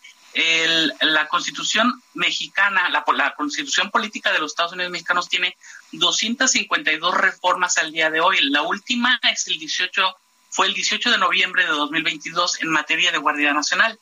Para infortunio de nuestro, de, pues, de los mexicanos, no todas estas reformas presentadas son para beneficio de los mexicanos, sino para los políticos y a veces para los empresarios, como es el caso de la propuesta que se hizo apenas hace unos días para la reforma de que pues este que presentó un diputado de Morena que propone que el plagio de tesis prescriba a los cinco años. Es decir que si en cinco años no se eh, pues no te descubren pues ya puedes ser ministra de la corte no entonces este eso, eso está terrible no ahora bien eh, el problema de la de la carta magna no es no es todas las reformas que se hacen sino que simplemente hay muchas cosas que no se cumplen eh, te voy a poner unos ejemplos, empezando por el presidente de, México, que eh, todos los días eh, viola la constitución. Él mismo lo dijo, no me vengan que la ley es la ley. Pero bueno, de acuerdo a la constitución, él, por ser presidente de México, él no debería estar atacando a medios de comunicación y a otros partidos desde la mañanera, porque está utilizando recursos públicos. Pero independientemente de eso, vámonos un poquito a los artículos de la Constitución. El artículo 1 reconoce que toda persona gozará de derechos humanos. En este sexenio Simplemente la CNDH no ha cumplido con su labor. El mismo artículo prohíbe la esclavitud en el país. Tenemos en México 352 médicos cubanos trabajando en zonas de marginación. Es decir, esto es esclavitud moderna, ¿eh? porque ellos no están cobrando, el dinero se lo están pagando el gobierno de Cuba. Vámonos al artículo 3 garantiza el derecho de los mexicanos de recibir educación, la cual tiene que ser laica, gratuita, democrática, nacional y de calidad en este sexenio vivimos una tragedia educativa, primero por la pandemia y luego por las reformas educativas que hicieron en este sexenio, un revoltijo de planes de estudio, todo eh, pues con intenciones este comunistas, este, sin evaluaciones, con lo cual se retrocedió 50 años en el diseño curricular. Todo esto con Delfina Gómez como secretaria de Educación. En el artículo 4 se establece la igualdad de varón y mujer ante la ley en México aún tenemos miles de empleos en los que hombres y mujeres ganan diferente. De acuerdo con el INCO, 70% de las mujeres en México ganan menos de dos salarios mínimos. El artículo 6 trata sobre la libertad de expresión y ya, como ya mencioné, el presidente la viola, viola la Constitución todos los días. Eh, pueden revisar el artículo 134 que dice sobre los servidores públicos de la Federación eh, que están obligados a aplicar la ley con imparcialidad, los recursos públicos, es decir, todo lo que se está gastando en las mañaneras, es una violación a la Constitución. El artículo 7 sobre la libertad de prensa en México es el peor país para ejercer el, el periodismo. En conclusión, la mejor forma de honrar nuestra Carta Magna es cumpliendo las leyes y respetando la división de poderes legislativo, ejecutivo y judicial. Lo vimos ayer que no se respeta al poder eh, legislativo y judicial y respetando las instituciones como el INE, el INAI, el INEGI, la SEP y la UNAM. Eh, Sofía, em, entonces, eh, ¿consideras que está bien que haya cambios a la Constitución si estamos viendo que pues hay eh, temas en los que no están bien las cosas, que vemos que estamos eh, atrasados y que debería de volver a, darse una pues nuevas reformas? Yo creo que principalmente es obedecer la, o sea, lo que decía yo, la mejor forma es honrar de honrar nuestra Carta Magna es cumpliendo las leyes y respetándolas. No se respetan en este gobierno, principalmente en este gobierno. No digo que en los años anteriores no se hiciera. Eh, obviamente se violó y muchas, como digo, muchas reformas que se han hecho en, los últimos años a veces han hecho han sido para, para beneficiar a políticos para beneficiar a los partidos eh, políticos o empresarios eso eso está muy claro. Pero eh, pues, creo que la mayoría de las de los artículos están están en, bien digo no hay no hay hay que reformar algunos pequeños eh, cosas pero pues de nada sirve reformar toda la constitución. Es más si quieres puedes hacer lo mismo que en Chile no hacer una nueva constitución pero pues si no se cumple desde el principio desde la desde la presidencia desde desde el, ahora sí que desde las mañaneras pues entonces no podemos esperar que un mexicano común y corriente eh, pues no se pase un semáforo, ¿no? O no tire basura en la calle, o, o, este, o peor aún, ¿no? O sea, que no secuestre a una persona. Pues sí. Creo que el ejemplo, el ejemplo viene desde allá arriba, ¿no? Pues Sofía, como siempre, gracias por conversar con nosotros. Muy buenos días.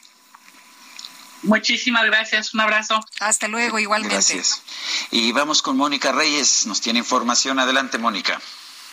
Así es, Lupita, Sergio, ¿qué tal amigos del Heraldo Radio? Como siempre un gusto saludarles y comentarles que con Citibanamex aprovecha la venta especial de Liverpool y obtén hasta 15% de descuento y hasta nueve meses sin intereses en tus compras en tienda o en línea con tus tarjetas de crédito Citibanamex. Vigencia del 3 al 6 de febrero del 2023. Condiciones en citibanamex.com diagonal promociones. CAT promedio 80.6% sin IVA. Calculado el 22 de noviembre de 2022 y vigente el 22 de mayo de 2023. Ahora sí, regreso de nuevo con ustedes. Muchas gracias.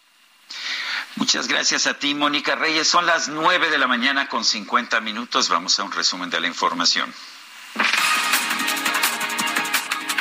Esta mañana el presidente Andrés Manuel López Obrador consideró que los llamados al diálogo por parte de diversos políticos de oposición se deben a que estos buscan regresar a los moches y a las prebendas. queremos diálogo. Nosotros decimos, no, no es que no respetemos y que en la democracia debe de haber pluralidad, es que el diálogo que ellos quieren busca preventas, es regresar a los moches.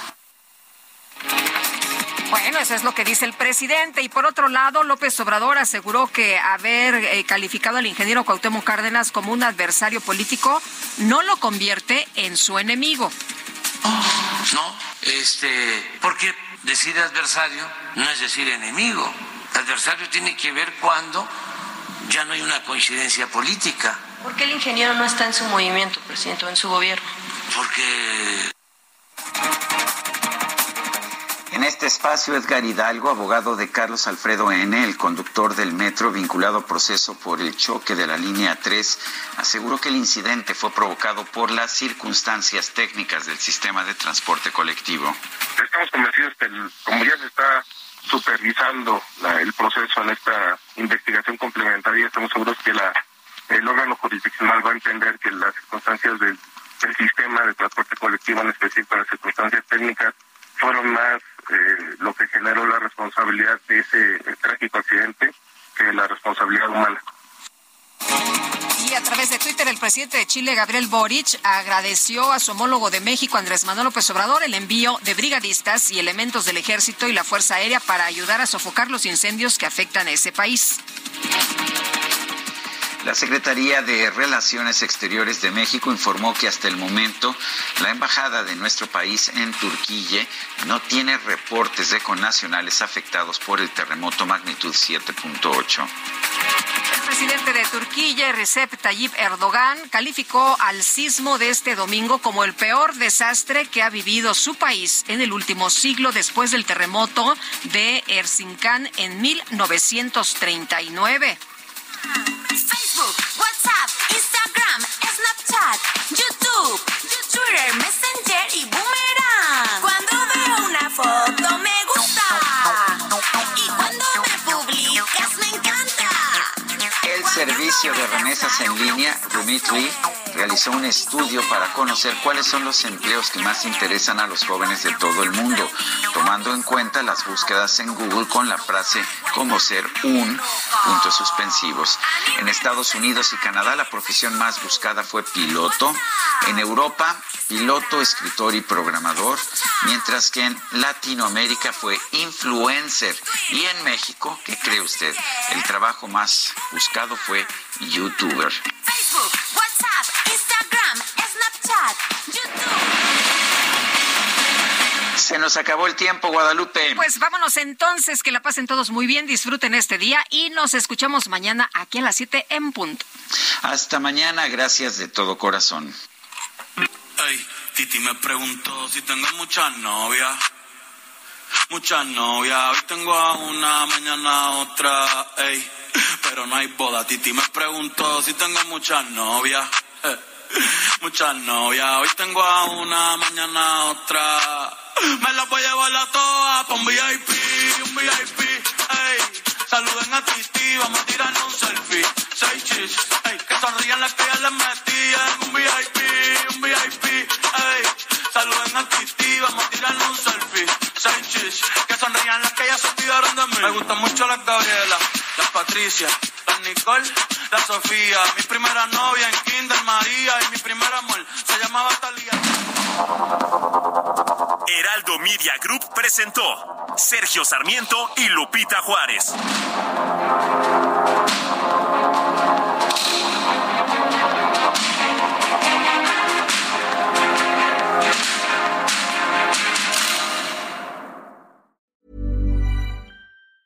Planning for your next trip? Elevate your travel style with Quince. Quince has all the jet setting essentials you'll want for your next getaway, like European linen, premium luggage options, buttery soft Italian leather bags, and so much more. And is all priced at 50 to 80% less than similar brands. Plus, Quince only works with factories that use safe and ethical manufacturing practices. Pack your bags with high-quality essentials you'll be wearing for vacations to come with Quince. Go to quince.com slash pack for free shipping and 365-day returns.